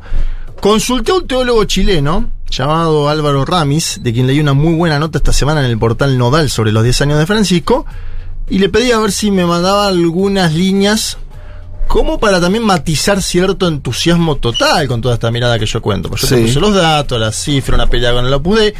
Álvaro dice, existe eso, pero vamos a matizarlo un poquito. A ver, Bien. escuchemos. Creo que en estos 10 años lo que él ha logrado hacer es ordenar la institución eclesial eh, a partir de un contrapeso a lo que fue el pontificado de Carlo Wojtyla y de Joseph Ratzinger. Es decir, frente a esos pontificados ha significado un contrapeso, pero no ha logrado restablecer un nuevo modelo. Eh, eso está ligado a las corrientes y a las posibilidades de acción que ahí tiene. Un ejemplo de lo anterior es la relación con el Opus Dei, donde ha logrado, mediante un motu propio que se eh, promulgó recién hace un año atrás, eh, normalizar la- el rol de la- del Opus Dei en, en la iglesia, sacándole las pretensiones episcopales que se había autoatribuido a partir de su propia accionar. Sin embargo, eso no significa que el Opus Dei no sea un actor importante y relevante a nivel internacional, con influencia económica y política, por supuesto. Respecto a las posibilidades del Papa Francisco de generar una continuidad a partir de las designaciones que está haciendo en el episcopado y en el cardenalato, creo que eso tiene que ponderarse en su justa medida. Por supuesto, él ha marcado un cambio en, en las orientaciones, pero él también tiene que escoger de acuerdo a las posibilidades, es decir, al ramillete de posibilidades que tiene, es decir, al clero del cual disponen las iglesias locales. Bien, ahí como marcando un, ¿no? un, Sí. un pequeño matiz con esto que la que iglesia, comentábamos. si algo, no sé, tom- eh, llegar a presidente de un país, no te da el poder, porque decís, mirá, y un presidente puede, viste, esto, un poco, esto, otras sí. cosas no va a poder, en un país tenés, no sé, eh, tenés a una clase dominante, tenés al propio Estado que viene de tiempo atrás. En la iglesia que tiene dos mil años, vos te imaginas que serés. O sea, virar cinco grados debe ser una cosa bastante difícil de hacer. No sé, me imagino. Seguro, y dicen los especialistas que tras la muerte de Benedicto XVI, sus seguidores dentro de la Iglesia Católica van a empezar una confrontación más fuerte con Ah, Bergoglio. En estos años ya. Claro, ellos dicen que Benedicto era, fungió una figura como, si querés, moderadora de sus propios fieles. Yo tengo una teoría que siempre el que está en el máximo ámbito de liderazgo, para abajo ordena mucho. Sí. Acaba de fallecer Benedicto XVI. Entonces, para abajo, los cardenales que son de Benedicto XVI pueden iniciar una, si querés, una batalla un poquitito más firme y fuerte. Sobre todo, visto y considerando que del otro lado de Francisco tenés no solo el Opus Dei, los seguidores de Juan Pablo, los seguidores de Benedicto y buenas partes de las ultraderechas europeas que dicen quién es este argentino sudamericano que nos viene a hablar sobre los migrantes a nosotros, ¿no? Mm, Creo que también hay parte de ese descontento en Europa que mencionábamos antes, de Abascal, me imagino que de Meloni, de, de todo ese segmento de las extrema derecha, tiene que ver también con la concepción de Francisco sobre la migración, pero sobre todo con su filiación, y te lo voy a decir en estos términos, Argentina y del hemisferio sur. claro. Detestan que haya un papa argentino y del hemisferio sur en eh, el Vaticano y por eso también que eso también le pasa a los alemanes, ojo, ¿eh? A los alemanes imagino que le pasa, a los italianos intuyo que le pasa. ¿Qué les pasa qué?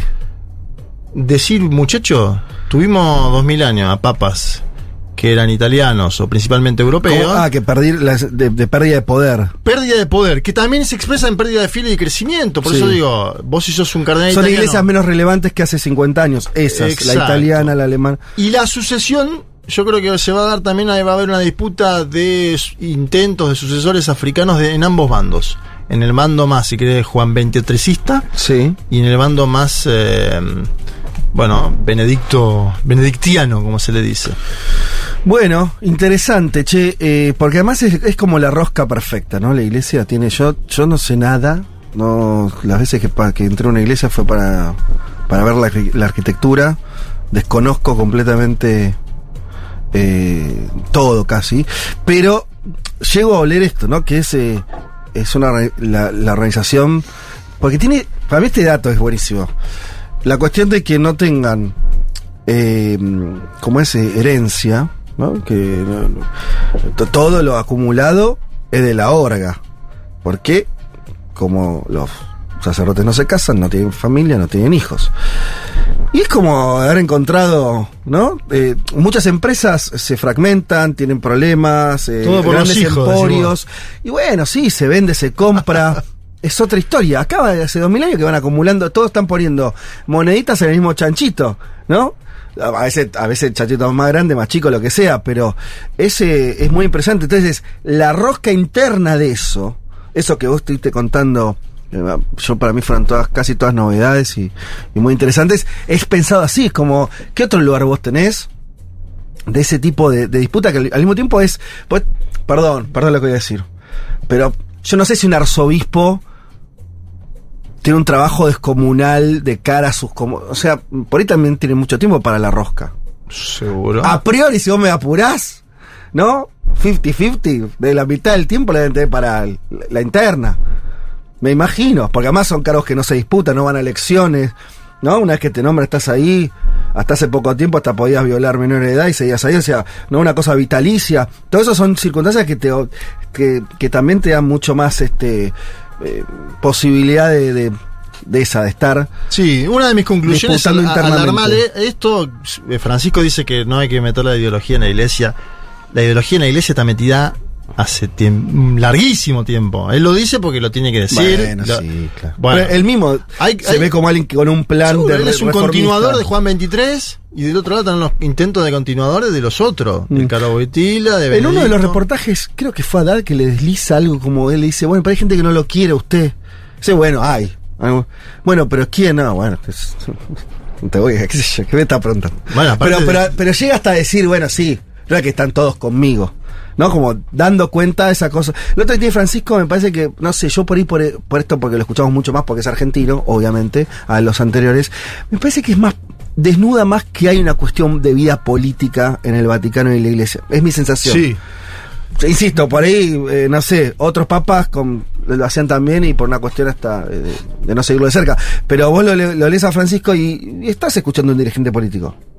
Más allá que tiene toda esa cosa donde te habla más en términos filosóficos este, eh, o, o religiosos. ¿no? Está ahí todo el tiempo, te muestra que, que quiere hacer cosas, que quiere hacer cambio, que no sé qué, que, que son personas haciendo política al final. Eso me parece interesante. Sí, ponen los naipes sobre la mesa, ¿no? Algo de eso. Bueno, Veremos eh, cómo sigue. Ya bien. 10 años se, se puede hacer un primer balance y me parece que lo hemos eh, consignado aquí. Yo me quedé pensando que Sí. lo que preguntaste de dónde estábamos cuando nos ¿Dónde enteramos estaban? de que... En el 2013, ¿no? Sí, no, yo me acuerdo que estaba trabajando, pero que lo primero que pensé, no me puse nada contenta y dije, uy, nunca más va a, sa- va a ser el aborto legal en Argentina, ser el Papa claro, y- es argentino. Y mirá, Mirá cómo su cómo terminó. No, por eso digo, como me, me acuerdo que eso fue mi primer pensamiento, uy, ya fue, ¿no? Mira, Male, te voy a decir, yo me acuerdo, yo estaba eh, en otra radio, eh, estábamos trabajando en National Rock, radio pública, dos, año 2013. Yo había empezado hacía poco ahí. Y eh, National Rock estaba en el primer piso, en el- la planta baja estaba la M, la 750. Sí, igual ahora todo. Sí, todo igual. Sí. Bien, me quedo tranquilo. Me gusta, la- hay cosas que se tienen que mantener. Así, el primer orden, piso, el orden. una Primero- cosa. 555. Maipú 555.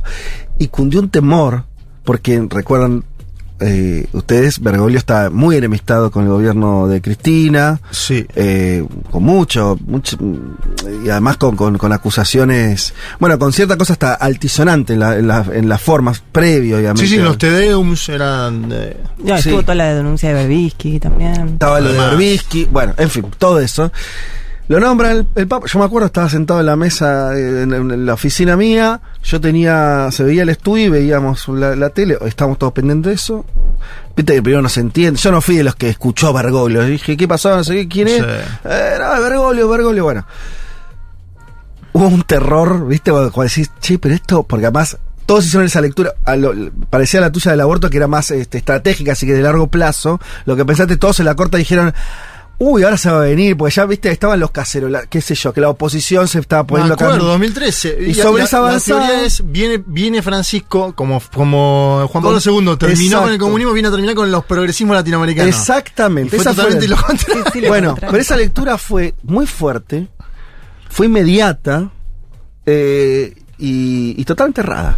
Esto, está, esto que nos sirva como lección cuando a veces las cosas parecen muy claras, viste, eh, por suerte esa es la historia te, te- nada, te lleva a, a otra, otra, a otra conclusión, pero fue muy impactante. Eso, eh, este, sí. Sí, me acuerdo que Cristina habló los dos días, si no me equivoco, en Tecnópolis. Un ya, silencio. ya bajó un poco el. ¿ah? Es que, bueno, yo me, esto es- lo podemos contar, una cosa de que hasta de, de- de bastante discusión de cómo que se, que, que- Que que- sí. que contar de eso. Igual nada, eh, viste, son hechos mundiales. Y, bueno, mira, principio contarlo, qué sé yo, no sé.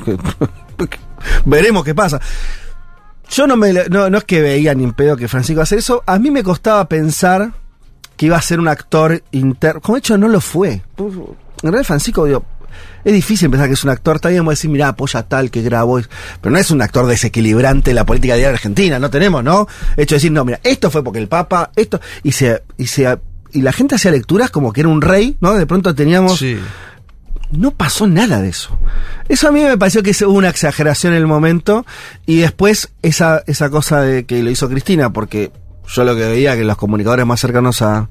estaban todos en shock y, y- y saliendo a hablar de la dictadura. O sea, como diciendo, ahora.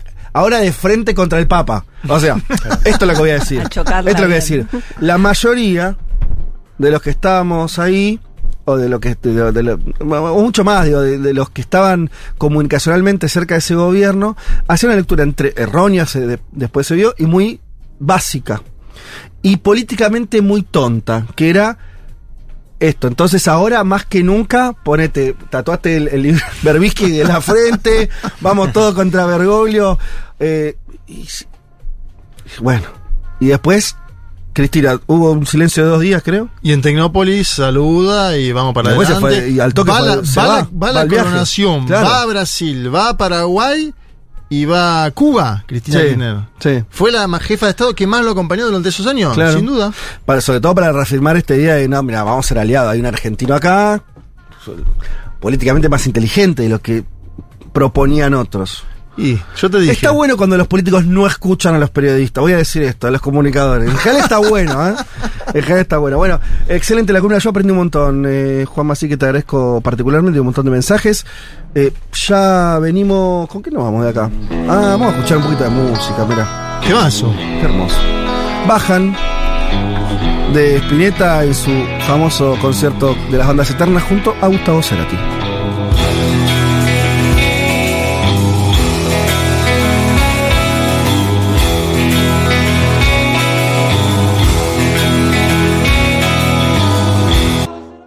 Un mundo de sensaciones. Un programa con mucha información, alguna que otra idea y casi nada de redes sociales. Con Federico Vázquez, Futurock FM.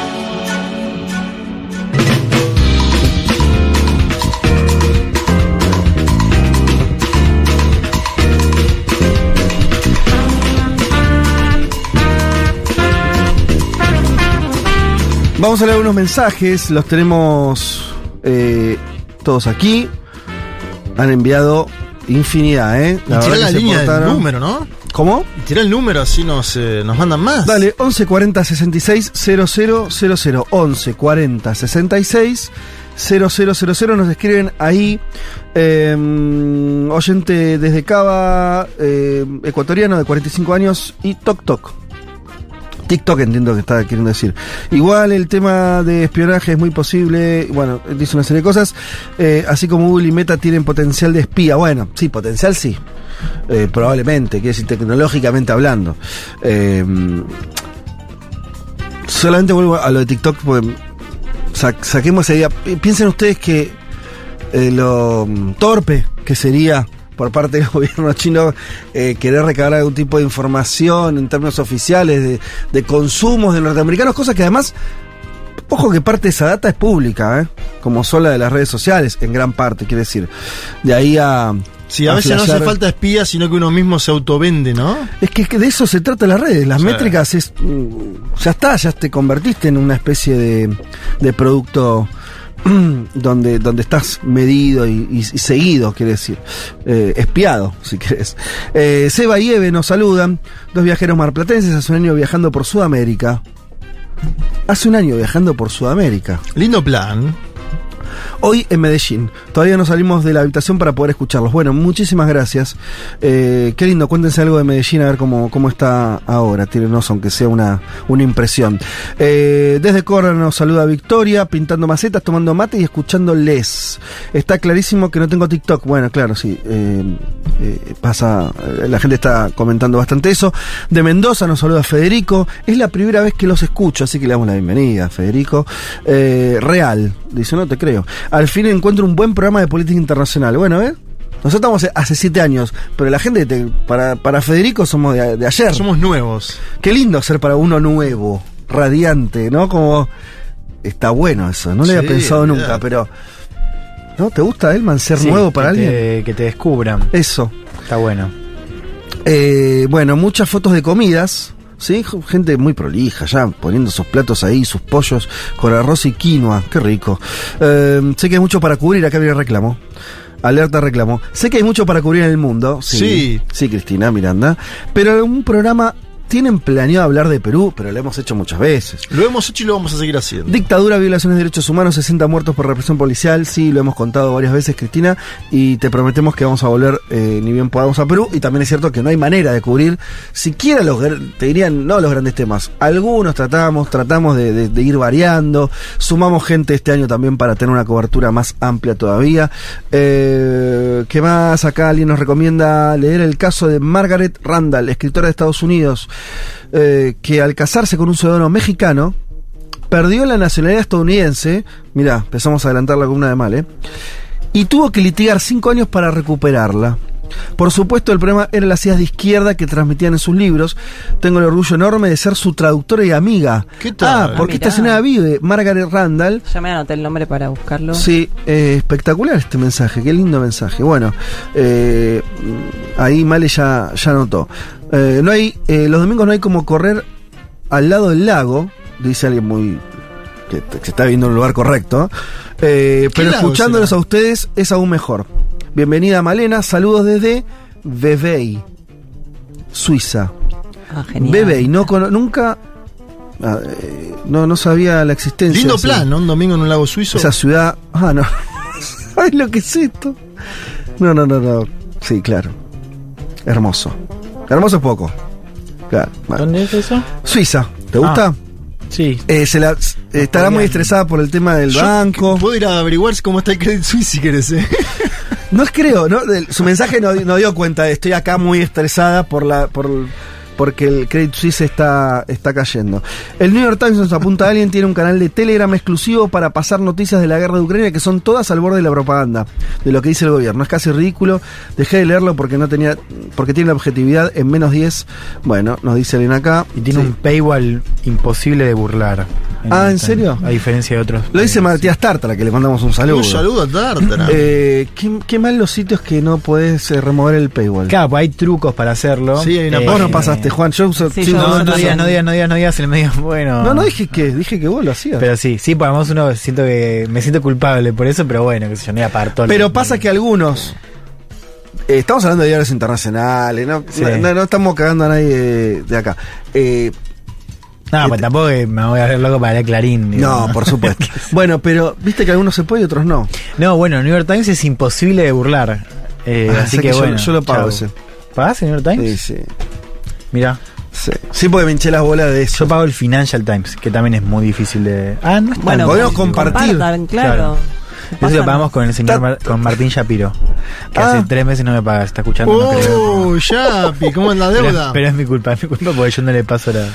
Bueno, la fotos de mate con pileta, qué linda combinación. Eh, le mando un saludo a Pacho y a Sol, amigos que con los que estuvimos ayer en una pileta que, que me invitaron muy gentilmente a, a mí y a mi familia. Bueno, Padres, ¿no? Padres y madres. Claro, fuimos, Sí. sí, fui con Rita, con Julia. Eh, ¿Qué más? Bueno, muchos mensajes. Ah, no, la cantidad de mensajes que cayeron desde que estoy leyendo los mensajes. No voy a poder leerlos a todos, se nos está yendo. Eh, no sin antes, y acá casi que abro la columna con esto. Hemos comido muy rico recién. Muy Insólitamente rico.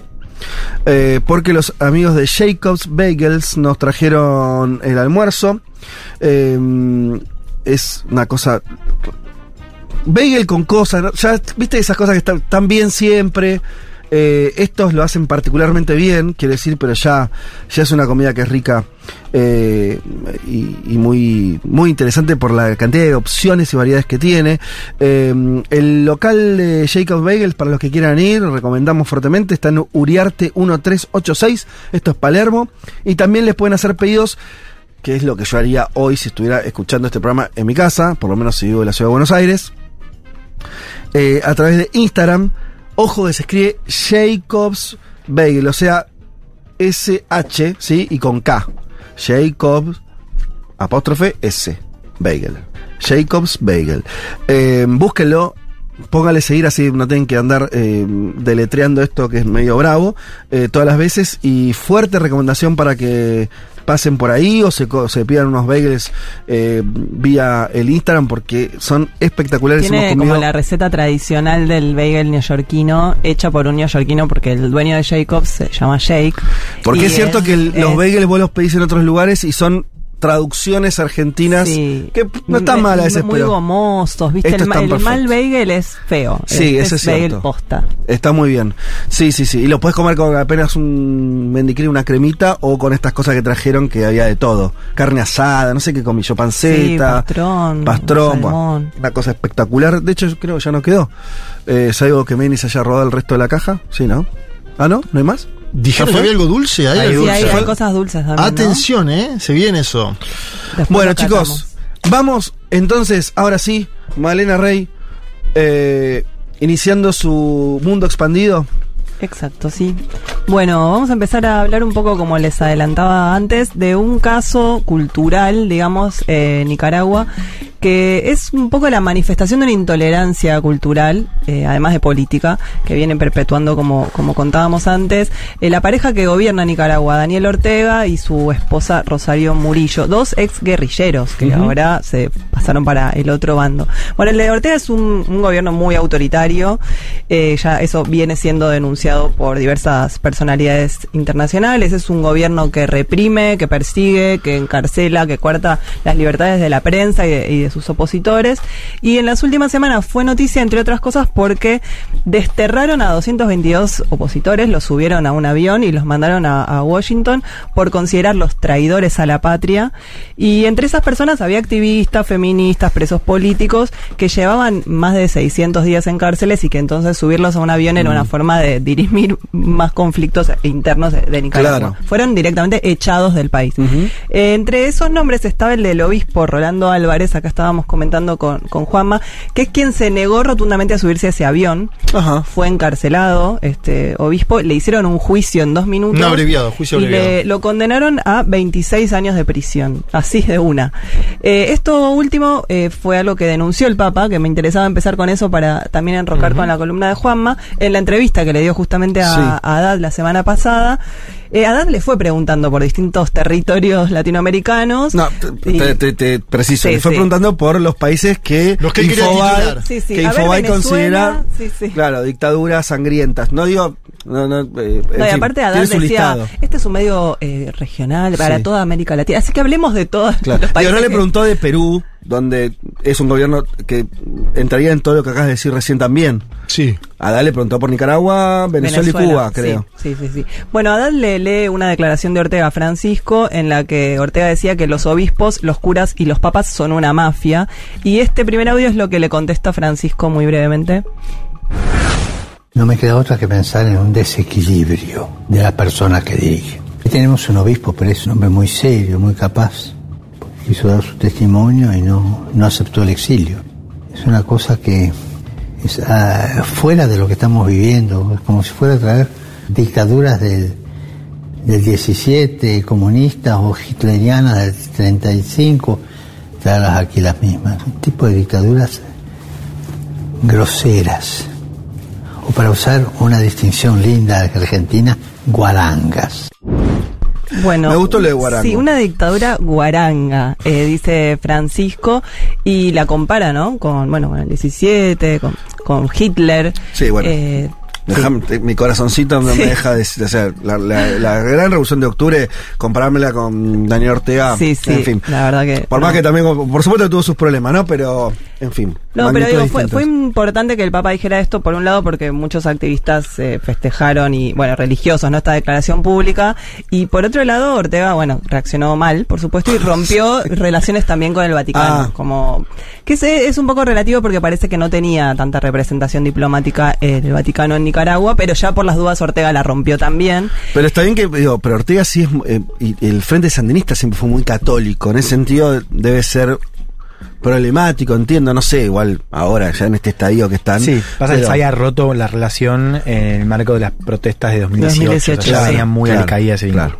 Sí, pero bueno, me interesaba esto para mostrar, por un lado, un repudio internacional, por otro lado, la intolerancia con cualquier persona que se oponga a, a su gobierno, y entrar al plano cultural para, para hablar específicamente de lo que pasó con Gioconda Belli y con Sergio Ramírez, que son dos escritores eh, nicaragüenses que ya no vivían en Nicaragua desde 2021. O sea, vivían, Sí. viven básicamente en España.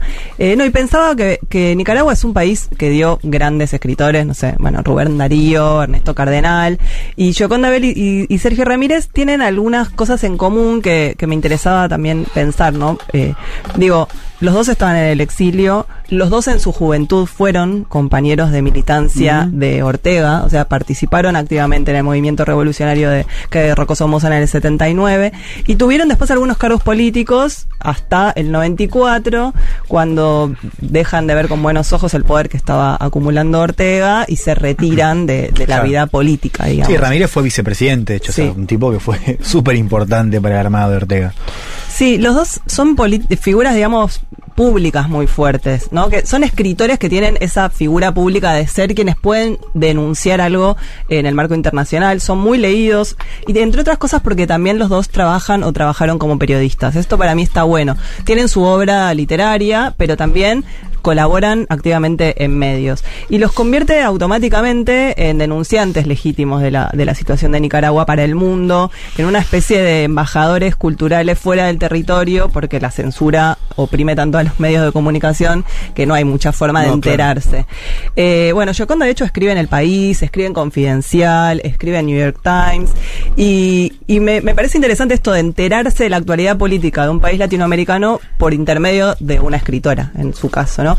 Ambos también, eh, Ramírez y, y Gioconda, son muy prestigiosos como escritores. Ella es poeta y novelista, tiene ensayos, tiene libros para niños y Ramírez es un premio Cervantes, que es como el, mayor premio en lengua española, se lo dieron en 2017 a él.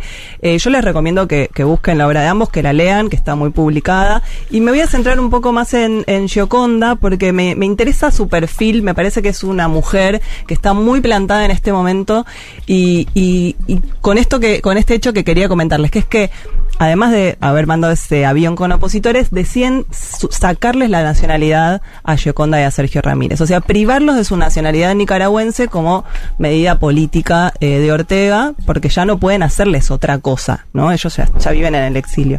Entonces Gioconda, eh, ni bien se entera de esto, se presenta en el canal 24 horas de la televisión española y le da una entrevista a un periodista y hace algo que me gustó mucho, que es una especie de performance, ¿no? Lleva a la televisión una tijera y su pasaporte nicaragüense y tiene lugar este episodio que vamos a escuchar en el audio que, traje.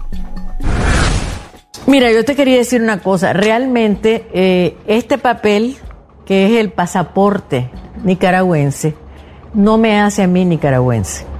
Eh, no me hace, no me quita la nacionalidad que hayan cambiado la constitución porque no la podían cambiar. Una constitución solo se cambia en dos periodos y lo hicieron express. Y, entonces eso no tiene ningún valor. Este documento, para que quede claro, lo voy a romper aquí mismo, En directo. en directo, porque quiero que esté claro que yo no soy este documento. Yo soy Yoconda Belli, soy una poeta nicaragüense, y cuando la historia haya olvidado a estos tiranos, yo todavía voy a estar en mis libros como poeta nicaragüense. Así que mira lo que estoy haciendo, que quede claro que no me van a milanar, que no me van a dejar, no voy a dejar de ser quien soy por no tener este documento. Este documento además está emitido por un gobierno que yo desconozco, porque es un gobierno que ha asesinado, que nos ha quitado la nacionalidad, nos declara traidores a la patria sin ninguna razón. Yo lo que he hecho es escribir, eh, escribir poesía, escribir artículos de opinión y la mayoría de las personas que están en esa lista son defensores de derechos humanos. Bueno, bastante fuerte, ¿no? Me, me gusta un poco eso, que sea un acto performativo muy vistoso el hecho de agarrar un pasaporte y romperlo. Y me quedo con esta frase, ¿no? Este pasaporte no me hace nicaragüense, ya no tiene ningún sentido para mí. Este es un gobierno que desconozco. Y pensaba ¿Qué es lo que hace a una persona tener una identidad nacional? En este caso es, su obra como nicaragüense, ¿no? Como que su obra pasa a ser la representación de lo que para ella es Nicaragua. Es muy fuerte como eso se va dando en su literatura. Y también cuando dice que cuando la historia haya olvidado a los tiranos, yo todavía voy a estar en mis libros. Y ahí de nuevo, ¿no? Como el rol de la cultura para recordarnos una vez más que lo que se va a inmortalizar es a los artistas y que un político se puede volver olvidable al momento en el que toma una medida eh, que es repudiada, ¿no? Eh, me parece también que ella tiene como un physique du rol público muy, muy firme, está como muy plantada, pero yo pensaba también que es una mujer grande, ¿no? Y que qué implica, ella tuvo un exilio previo, ahora vuelve a exiliarse, ¿qué pasa cuando alguien tiene que pasar por esto? Y, y entonces ahí busqué un poco su, su producción literaria y tiene efectivamente un poema que no lo traje porque es un poco largo, que se llama Desterrada, en el que cuenta mucho más dolorosamente lo que implica dejar una casa armada en Managua, dejar sus, a sus perros, dejar a sus cuadros colgados, dejar su ropa y tener que escaparse porque ya no están dadas las condiciones políticas ni, ni sociales para seguir viviendo en donde ella nació. Y, volviendo al tema de la nacionalidad, ¿no? ¿Qué pasa cuando alguien le dice, bueno, ya no sos más nicaragüense? Bueno, entonces, ¿qué sos? Porque digo, nadie puede quedar privado de, de na una nacionalidad. Eh, voy a poner otro audio en el que específicamente habla de esto y desliza algunas críticas. Vamos a escucharlo. Usted se exilió finalmente aquí en España, tiene la nacionalidad italiana, pero yo me pregunto, ¿qué pasa con aquellas personas que no tienen otra nacionalidad, es decir, que han quedado apátridas y especialmente eh, las que siguen viviendo en el país. Estoy pensando, por ejemplo, en la defensora de derechos humanos, Vilma Núñez, que además tiene 84 años. ¿Qué pasa con estas personas? Mira, en primer lugar, una cosa importantísima que decir es que le agradecemos a España enormemente la generosidad que ha tenido. Esas personas no van a quedar apátridas porque España les ha ofrecido la nacionalidad, que es un gesto extraordinario que no han tenido otros países de América Latina, que curiosamente que hubiéramos esperado que tuvieran mayor solidaridad. En el caso de Doña Vilma, yo creo que Doña Vilma se va a quedar en su casa y va a ser como el sacerdote, el monseñor Rolando Álvarez, que no se quiso montar al avión y ahora lo condenaron a 26 años de cárcel y lo tienen en una, en una cárcel para eh, delincuentes comunes. Bueno, esto, ¿no? Eh, critica bastante a los gobiernos latinoamericanos por no haber repudiado la medida de Ortega y saltó, hay que decir, que el primero que, que saltó fue, fue Boric, ¿no? Él en Twitter puso una declaración bastante contundente que decía, no sabe el dictador que la patria se lleva en el corazón y en los actos y no se priva por decreto. Fue, digamos, el único mandatario que salió tan fuerte directamente en redes a, a declarar algo y fue el que también le ofreció a Gioconda la nacionalidad chilena. Argentina también lo Argentina hizo. lo hizo a través del canciller Cafiero y México lo hizo también en algo que pasó muy por abajo. AMLO, obvio, todo es posterior, ¿no? Sí, sí, por eso digo. Por ella... eso, ella da, entra- da esta entrevista y después se hace esto, pero lo de México fue interesante porque fue el propio AMLO en una conferencia de prensa que dijo, el canciller me informó, los que pidan le vamos a dar la ciudadanía. Sí, eso, los que pidan. Acá Exacto. Boric fue, te ofrezco Sí. la nacionalidad, ella la acepta. Sí. la- además tiene un vínculo con Ramírez histórico, lo invitó a la toma de posesión, ¿no? Sí, va- ya Boric lo hizo, claro, invitó, no invitó a ninguna delegación del gobierno Exacto. de Ortega, lo invita a Ramírez y es uno de los pocos que en campaña, o ha sido uno de los pocos, digo, de estas últimas campañas en América Latina que hizo de Nicaragua un, Un punto tema. fuerte, Sí. claro. Sí, sí, lo denunció en varias conferencias internacionales también. No, y me, me quedé pensando eso, ¿no? Ahora ella es italiana y chilena, pero vive refugiada en España. Y Ramírez, al que le aceptó eh, la- el ofrecimiento, fue a Gustavo Petro, que le ofreció la nacionalidad colombiana. Así que ahora Ramírez es colombiano y español, digamos, Español, porque también claro. tiene pasaporte español. Este dato, mirá, de las nacionalidades, para mí, fíjense los gobiernos que estamos hablando. El gobierno de España, PSOE, centro izquierda. El gobierno de México, izquierda, Morena. El gobierno de la Argentina, centroizquierda, Alberto Fernández. El gobierno de Chile, centroizquierda. El gobierno de Colombia, centroizquierda. Todos los que hablan de Nicaragua y los otros países que son gobernantes de derecha no ofrecen asilo. Porque tiene que ver con una política migratoria que tienen de no Claro. aceptar. Interesante, ¿eh? Para analizarlo en esos puntos con lo que veníamos a- charlando antes. Y con Nicaragua además, eh, bueno, evidente, ¿no? Producto de, de- de- del, sobre todo la política interna 2019, que se recrudeció el, después del, ahora, Ujú. 21 de Ortega. A diferencia de otras experiencias también complejas, pienso fácilmente en Venezuela, Sí. lo de Nicaragua pasó esto de estadio, ¿no? Y eso hizo que también todo, vos hablás de distintos gobiernos de centro izquierda, progresistas, o lo- como le quieras llamar, todos medio le soltaron la mano. Digo, hoy Nicaragua, no sé, salvo Venezuela medio en términos Venezuela formales. y Cuba diríamos uno. Pero casi una formal, Sí. no, no- no sé, digo, di- digo una formalidad que es una alianza que viene de mucho tiempo atrás, Sí. pero es, un- es un gobierno aislado al mismo tiempo.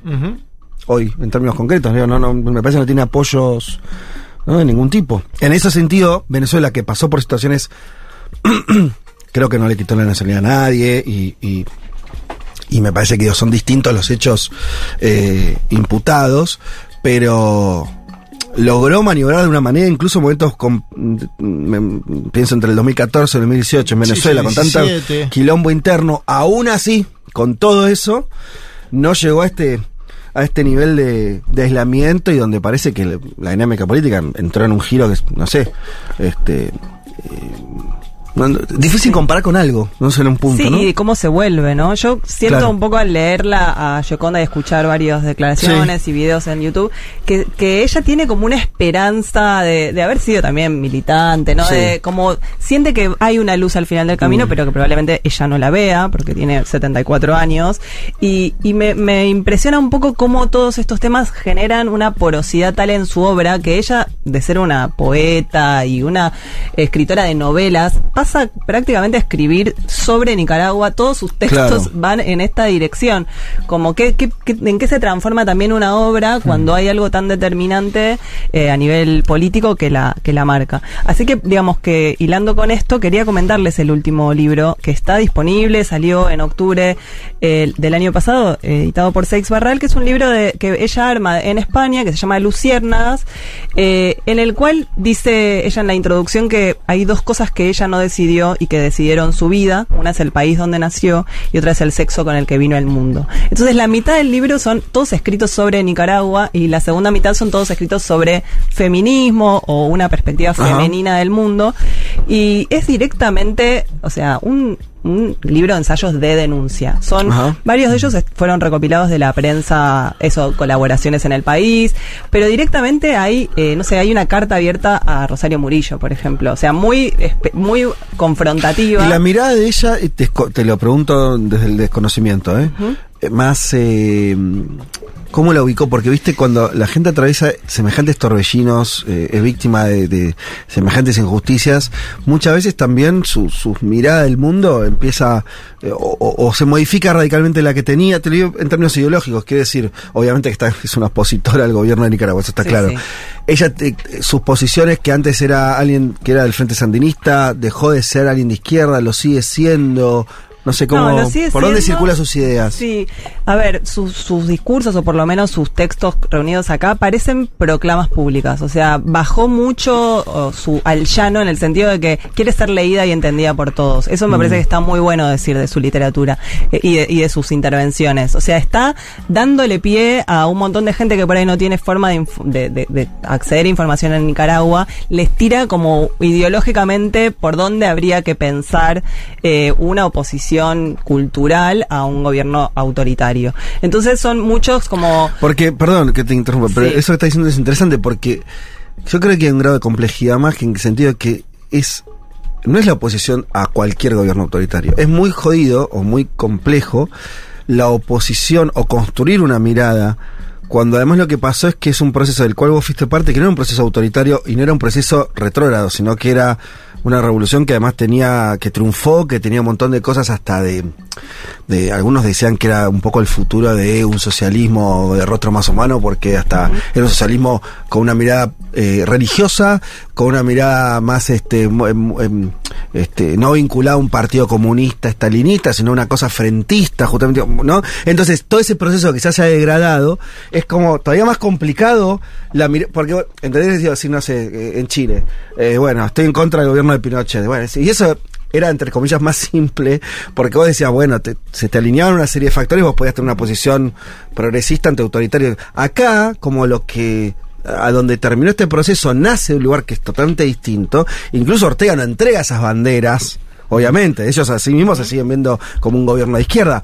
Es complejo esa operación que vos tenés que hacer, ¿no? Como para desmontar eso o como para construir un horizonte nicaragüense este, a futuro. Es bastante fuerte porque aparte acá en esta parte que es- la sección se llama Mi amada Nicaragua, o sea, parte de ese de, de esa idealización por el sitio en el que nació, empieza con el primero de los ensayos es el 92, es Mm. bien crítico, se llama Además de sueños necesitamos propuestas. Claro. Pocos años después ella se retira de la actividad política justamente por esta concentración de poder que ya deja de ver con buenos ojos y ahí empieza ya como su camino más de, de confrontación, ¿no? La caída de un símbolo, eh, de, de la revolución a la farsa, me duele Claro. mi país, como una, una actitud de, de Ya de los noventas esos textos. Sí, y, y los textos llegan Claro. hasta el 2021. Ahí recordemos que ellos, esos noventas, es el sandinismo fuera del gobierno en realidad, porque ellos pierden en el año 90 las elecciones. Exacto. Y Ortega recién vuelve al 2006. gobierno en el 2006. Claro, son 16 años, esos textos ya críticos, que también es algo pues, que pasa siempre. Esa, reunión, esa revolución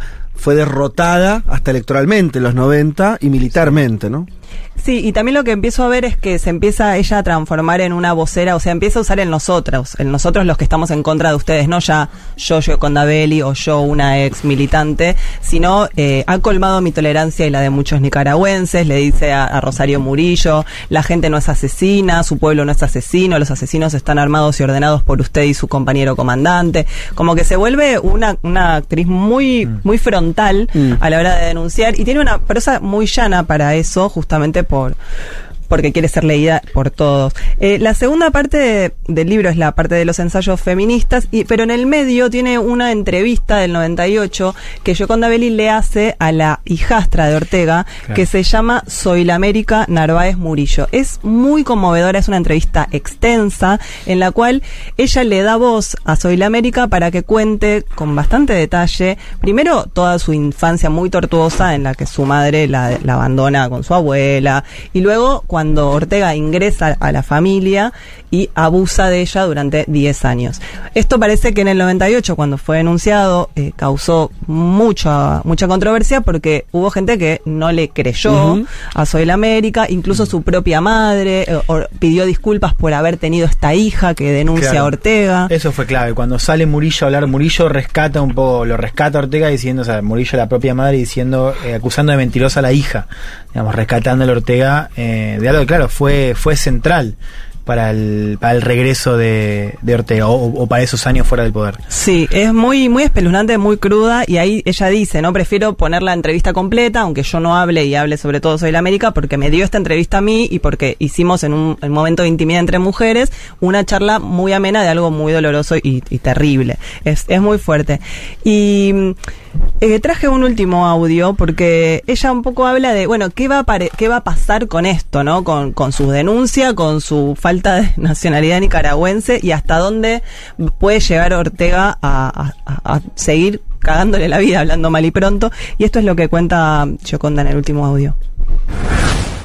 ¿Usted ve alguna manera de defenderse, teniendo en cuenta que han borrado hasta su partida de nacimiento? Bueno, la defensa es seguir luchando para que ese régimen termine.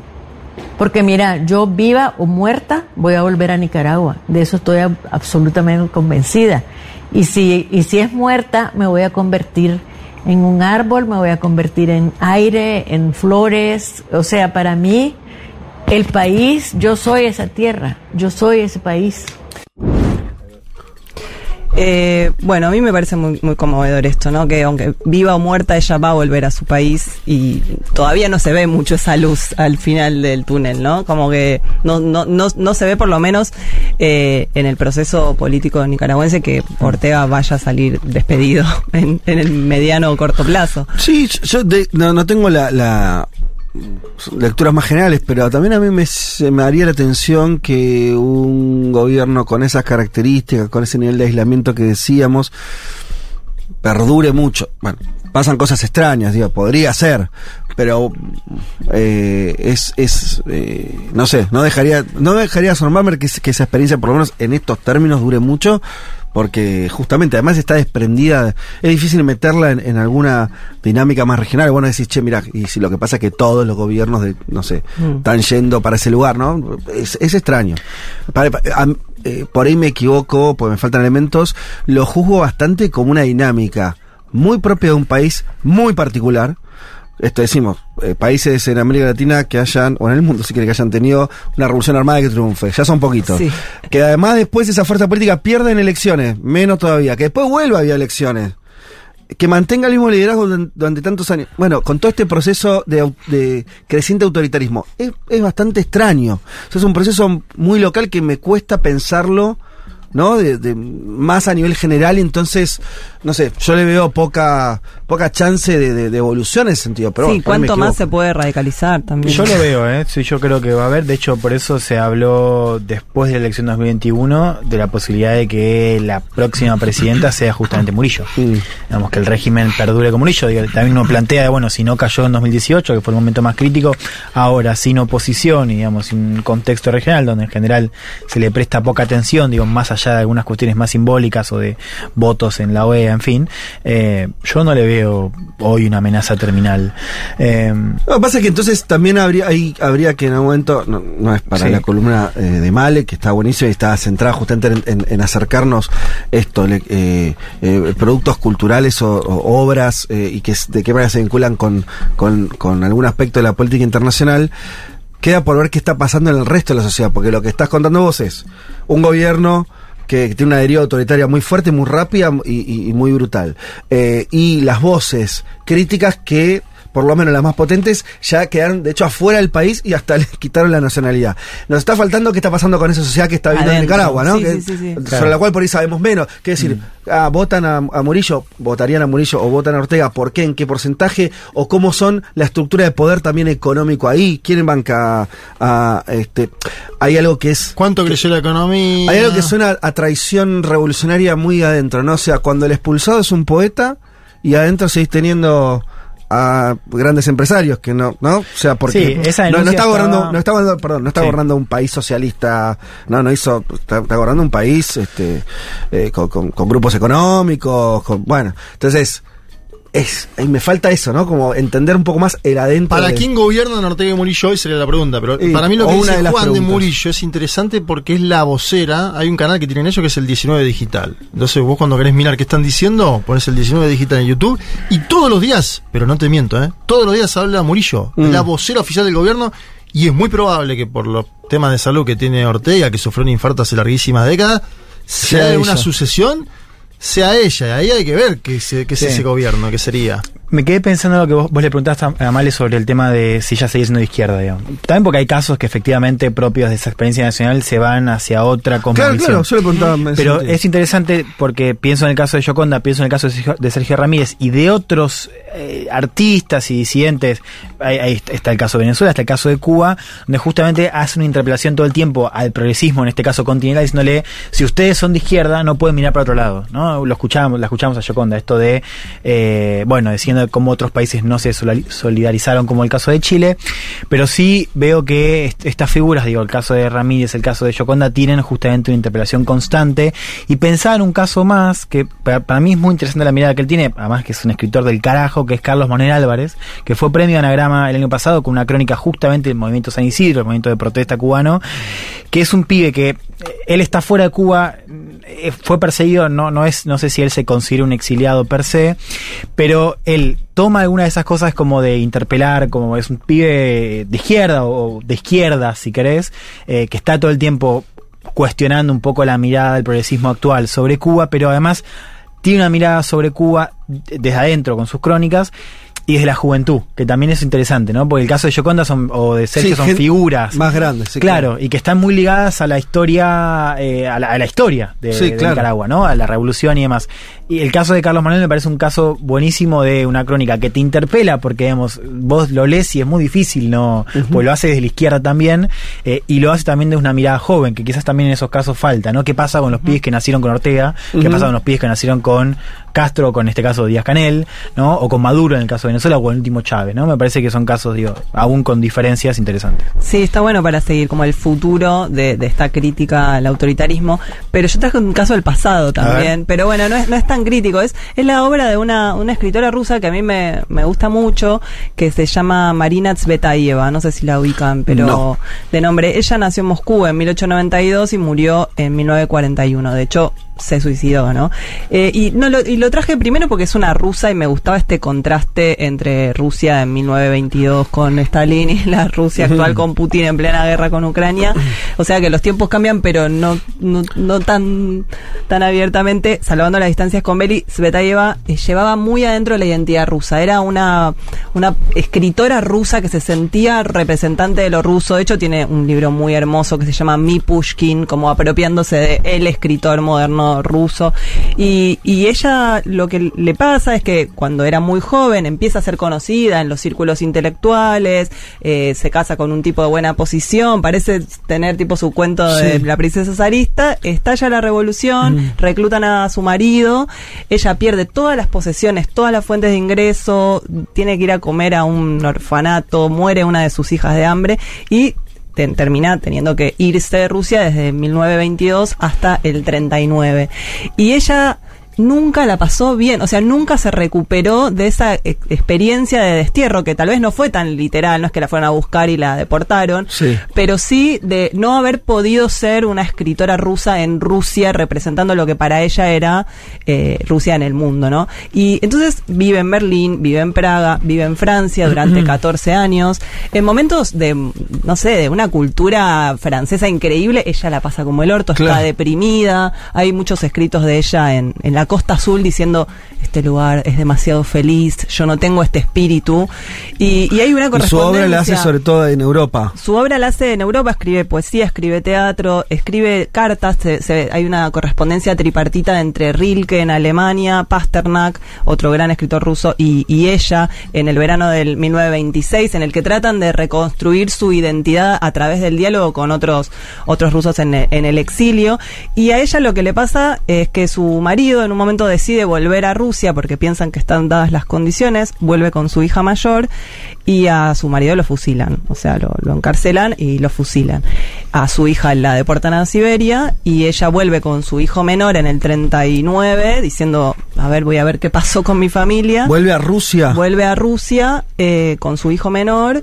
Cuando empieza Y- la Segunda Guerra Mundial, Y ahí, decir, sí, y ahí 39. se entera que efectivamente a su marido lo, lo fusilaron y lo torturaron. A su hija la, la enviaron a Siberia y bueno, ella se, se suicida en el 41. que Una historia hermosa, Una historia tremenda. Sí, sí, disculpen, para un domingo. No, pero lo que, a lo que iba con esto es que para ella la poesía Mm. y, y Rusia es una misión y es un destino, más Claro. allá de estar o no Bueno. en su territorio. Pareciera que contás es como que si los, en estos exilios eh, muy dramáticos, eh, como que si la, como el yo, yo creo que me pasa, eh, quiero entender esto, a ver, sinceramente, es eh, cuando te despojan de todo, eh, hay algo, la, la, la- la- la apelación a, a, a tu lugar, aunque sea ese lugar, no lo puedes ni agarrar ni estar, eh, se vuelve, se debe volver una especie de refugio, ¿no? Decir, bueno, qué sé yo. Te sigue eh, manteniendo viva en algún punto. Sí, claro, y es algo que, bueno, esta cosa no te lo pueden quitar, como dice Yoconda. ¿no? Como dice Yo- yo Yoconda. soy nicaragüense sigo siendo, después, si, si para el Estado, sí, sí. no sé qué, bueno, ¿no? Pero hay algo que debe funcionar. Bueno, lo recuerdo mucho de los exiliados, de que, que, no sé, que leímos muchos testimonios de exiliados argentinos durante la dictadura militar, que, mm, que a pesar de estar viendo situaciones tremendas, ¿no? Donde, además de, de- también no tan extremo como, como eh, esta escritora rusa, pero tremenda en el sentido de, de- de- de- de tantas desventuras y pero estar sin laburo, tener que hacerte una vida de cero, no sé, viste un exiliado que tenía 20 años Sí, y sí, de pronto irse aparece en Suecia. sí, sí. No, de tener que construirte una vida. O sea, son situaciones como desestructurantes. Estamos acostumbrados a que te tenés que mudar y, y es un drama. Entonces, debe haber algo ahí, ¿no? Como que, como una especie de defensa psicológica, decir, donde lo- lo- tu país, no sé, tu bandera se te vuelve una especie de pequeño ancla, ¿no? Sí. De, de mantenerte, de darte algún tipo de. García Linera, cuando se van Evo y García Saca un pasto de la pista de Chimoré Ah, mirá. y se lo bien. lleva al pasto, como Claro. diciendo, si no vuelvo en mi Sí. vida, voy a tener el pasto Que es boliviano. todo simbólico, ¿no? Porque Sí, son todas cosas que, no, después no sé qué haces con eso, pero eh, efectivamente en situaciones límites, eso Claro, es pero mm, definitorio. me parece que salvando también los, eh, las distancias reales entre estos 100 años que pasaron, Belli tiene ahora una tribuna para denunciar No, claro, esto, tiene más de 100.000 seguidores en Twitter, digo, hay es un redes mundo más sociales. amable, sí, claro, claro. y digo, pero este aislamiento eh, eh, era, mm, digamos, muy contundente, estabas en el exilio, tu país no podía, o sea, de hecho su obra hasta la década del 60 no se tradujo, no circuló en Rusia, como que,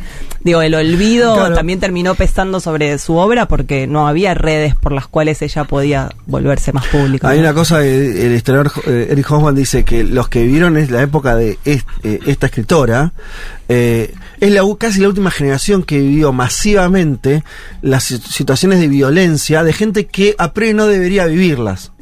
Por ejemplo, una escritora, ¿no? Eh, ya hace tiempo, pues digo, la Gioconda, bueno, por supuesto, es- es, eh, eh, se acerca un poco más. Pero en general, ¿no? Eh, en, el mundo occidental, en los últimos años, es, difícil el registro este de, de que pagues tantos costos eh, por, por ese tipo de cosas. Pero en medio de la década del, en medio del- siglo XX, ¿no? Eso era mucho más, mucho más común. digo, experiencias como la de ella Sí, sí, hay y de otros países, digo, Por como, supuesto, y eh, toda la Segunda Guerra dejó un tendal de, de refugiados, de personas que se fueron y que nunca más volvieron, ¿no? Pero bueno, me interesa ¿Querés decir el libro ese que- Sí, eh, bueno, el de Yoconda Belli se llama Luciérnagas, Sí. lo publicó Sexo Barral y la obra de ella la, la recomendamos, tiene poesía, tiene un, un libro sobre sus memorias de, de la revolución que se llama El país bajo mi piel, que es del 2000, y de Marina Tsvetaeva a mí me gusta mucho Mi Pushkin, que lo pueden encontrar, eh, hay dos traducciones distintas, y también las cartas del verano de 1926 entre Marina Tsvetaeva, Boris Pasternak y Rilke. Bueno, Male, a ver, aprobada en, este, esta Sí, primera entrega. Sí, ¿no? A mí me intriga mucho el tema de las traducciones de los libros. Ah, ¿Cómo es bueno, eso? Me encanta. Y viste que hay, eh, depende del idioma. Hay, eh, por ejemplo, Carlos Marx, me acuerdo que de- hay traducciones y traducciones. Entonces, de- del alemán al Sí, español, sí. hay como dos tendencias políticas dentro del propio marxismo. Bueno, con Freud pasa también con Lacan. Increíble eso. Qué interesante que, que haya, a partir de las traducciones, polémicas y disputas por qué es lo que dijo en Sí. este momento. En el caso de esta escritora rusa tiene dos traductoras, una se llama Selman Sira, que es una mexicana que vive en Barcelona, que es muy buena, y tiene a una argentina que ya murió, que se llama Irina Bogdashevsky, que también es una traductora directa del ruso, ¿no? Ahí lo importante es que sea traducción directa del Claro, ruso, no busquen versiones. No intermedio, ¿no? Eh, dice Carolina, "Che, muy buena la columna nueva de esta chica. Esta chica estamos hablando de Malena Rey. Arroba Male no es Rey. el caso, me pueden buscar por Arroba ahí. no es el caso. Bien, me encanta acá leyendo y escuchando y muestra ahí un libro que tiene Matar al padre de Amélie Nothomb. Ahí va. sí. Eh, ¿Qué más tenemos por acá? Bueno, algunos, algunos me- mensajes más, eh, muchos, en realidad muchos. Bolaño decía, la patria son mis hijos y mi biblioteca. ¿No? El escritor chileno. Que no vivió casi en Chile, vivió Claro, mucho claro. en México y en España. Terrible debe ser apatria, un castigo tremendo del ostracismo griego, señala otro por acá. Eh, bueno, este gente muy enojada con los gobiernos con banderas progresistas y que luego gestionan según los deseos e intereses de las derechas. Supongo que está haciendo, bueno, no sé, a qué está haciendo referencia, por ahí lo que estamos hablando en Nicaragua. De esta manera fragmentan los lazos geopolíticos regionales y allanan los acentos de los neofascismos. Bueno, eh, esto lo dice Santiago. Eh, hay gente que está en situación de mayor necesidad y no se les concede. mm, Bueno, no termino de entender bien ahí el mensaje, pero ese Germán. Y el tema de las nacionalidades, supongo, ¿no? Un debate con eso. Sí, que no se les concede algo tan enorme como una nacionalidad. Bueno, está hablando. Es, es- bueno, es muchas Estamos pasa- hablando igual de gente que quedó sin patria, básicamente. Sí, no, no, sí. Ah, yo ahí, Germán, no estoy de acuerdo en el sentido de, de, de- o sea, pero como método. Vos decís, y, pero mirá que hay uno que está muriendo de hambre. eh, Bueno, no, pero Siempre no- hay alguien que está peor. No funciona así, diría. Está mal no lo que estás, o sea, no la opinión en particular de esto, sino el procedimiento, o sea, yo por lo menos no creo que está mal. Eh, no mm, proceder así te lleva siempre a conclusiones que son que te quedan como eh, ¿cómo decirlo? En un lugar donde no puedes decir nada. ¿No? Sea, porque siempre hay alguien peor, o, alguien- o, o siempre hay un peor gobierno, o siempre hay alguien que le está pasando peor, o siempre hay algún tipo de lo que sea que eh, hace que entonces eh, eso no parezca tanto. Y pero eh, qué sé yo, no me parece que así no, no, no llegamos a, a pensar mucho, es mi, mi humilde opinión. Eh, bueno, nos saludan desde Costa Rica, hablando de Centroamérica. Desde acá siempre que hablan de Nicaragua, yo me pregunto por qué no le dicen dictadura, pero lo, creo que lo, han dicho. Yo en particular sí tengo un, un prurito con eso. Eh, porque el problema es cuando empezás a adjetivar, salvo en los casos donde efectivamente hay una toma del poder de manera ilegal, sea con las Fuerzas Armadas, sea mediante procedimiento donde se expulsa, como el caso de Bolivia, eh, donde vos tenés un gobierno de facto, eh, Malena habló de autoritarismo, habló de represión, digo, no, no, no estamos no contando. Entonces, quedarse con el concepto a veces eh, no me dice nada, quiere decir. Y entonces, el problema es que dónde pones el límite, porque entonces, ¿y dónde está el, cuándo empieza la dictadura? Bueno, me parece que hay que pensarlo Sí, distinto. eso. no está muy lejos igual para mí, digo. En mi caso yo lo veo de esa manera porque la última elección de Ortega tuvo varias denuncias de fraude, ¿no? Entonces, no es que Pero no es lo mismo hacer fraude que hacer una dictadura. No, no, no. Son cosas distintas. Digo que no está muy lejos, digo, más allá de Sí, pero yo no sé- si es dictadura o no, más allá de la etiqueta que le pongamos. Pero es que ella habla de la etiqueta. Yo lo que voy es, la etiqueta, o sea, ella dice hay que decir dictadura y no gobierno autoritario, digamos. su- no, no sé cómo dice que hay que decir, o sea, propone decir la dictadura y que nosotros no lo decimos. Yo lo que digo es, eh, eh, pasa que si, si vos decís, empezás a amplificar los conceptos, el problema de eso, de usarlos para distintas cosas y realidades, Es que pierden sentido. Es como que después es lo que hace Infobae. Infobae le llama régimen y dictadura a todos los gobiernos que no le gustan. Bueno, no sé. Pero es- Salvo cuando Estados Unidos cambia su acepción que dicen el gobierno. Pero de claro, lo que voy es, si es un adjetivo político, no me importa. Digo, si es un adjetivo político, no estás hablando, no está, no es que nosotros estamos falseando la verdad. Es simplemente que podría ser ese adjetivo político u otro que te guste más.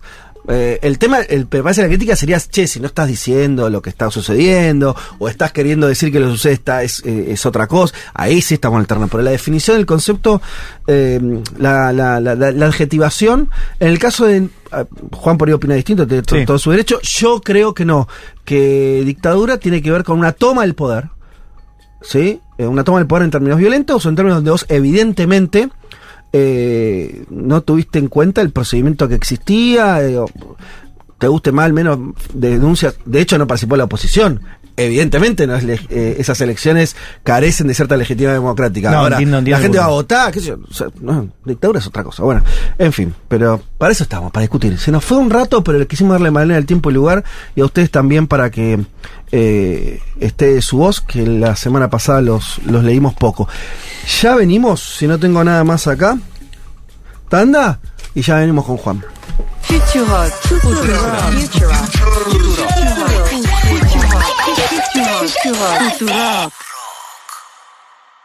Eh, muchos mensajes, pero tenemos que ir hacia otro lugar.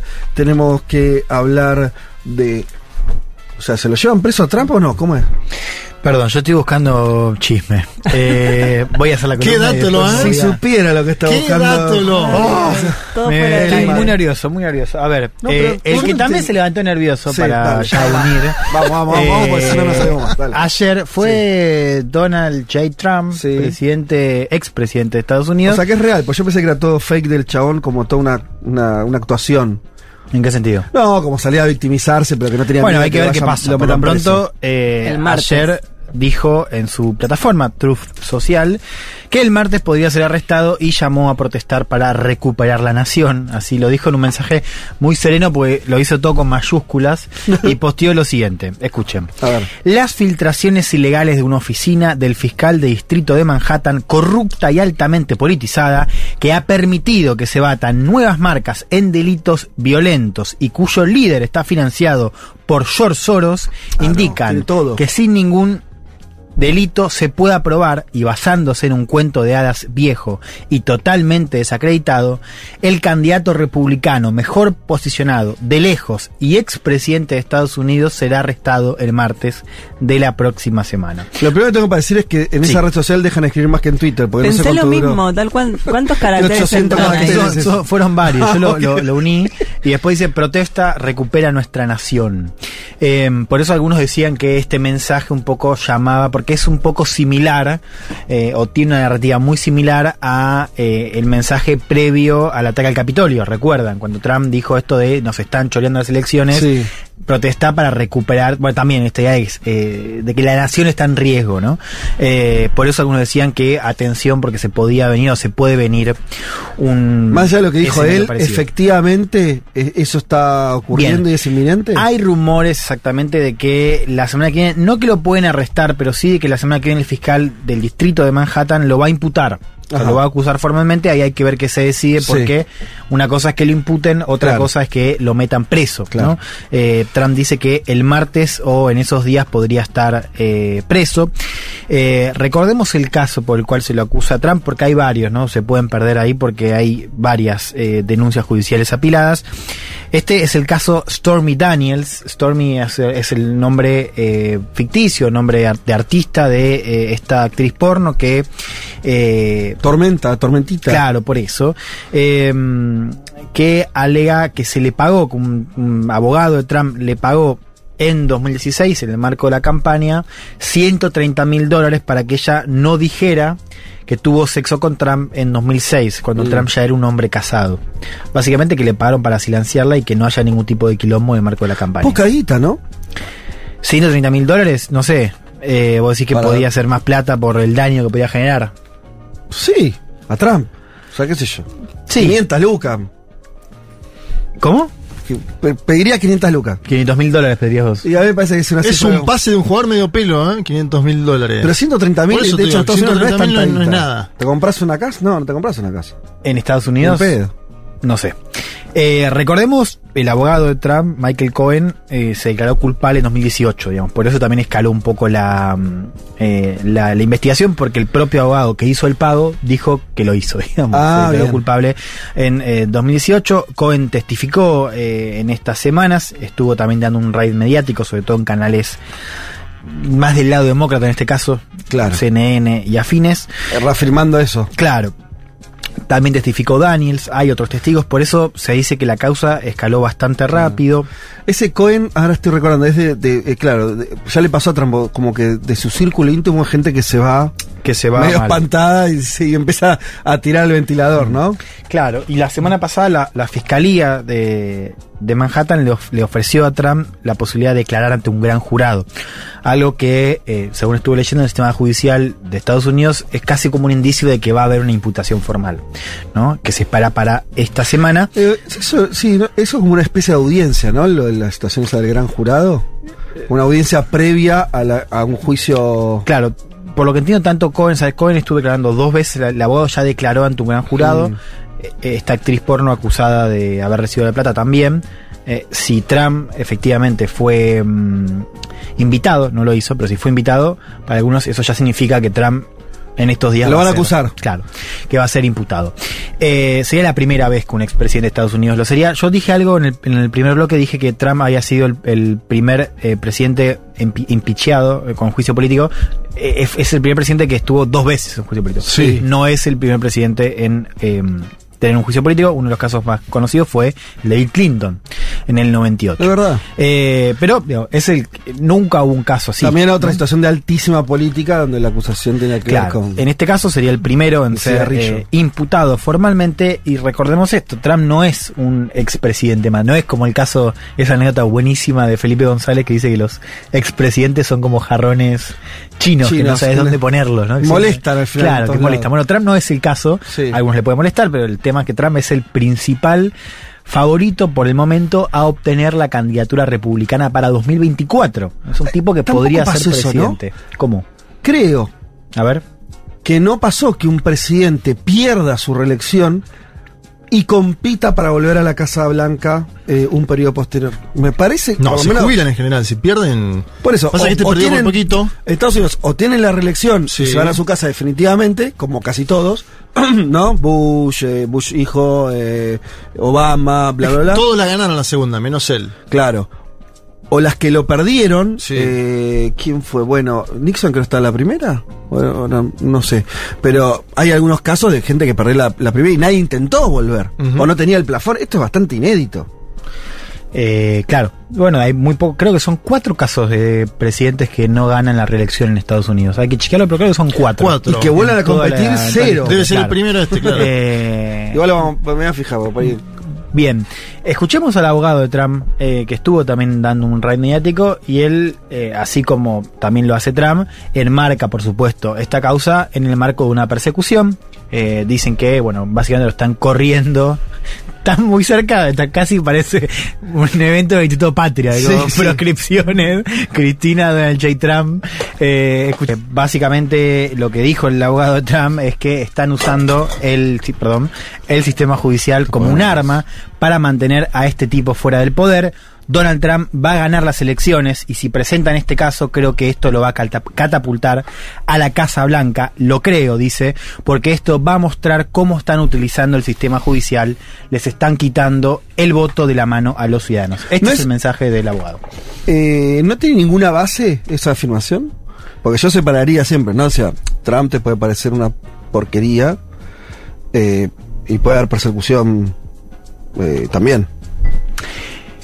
Sí, eh, yo no lo veo en este caso porque si vos ves las causas que tiene Trump, Sí. primero que esto, digamos, es- está bastante... A ver, ahí la discusión técnica es si eso constituye un delito o no, porque digamos, acá hay muy pocas dudas acerca de... El pago lo recibió eh, Claro. esta persona.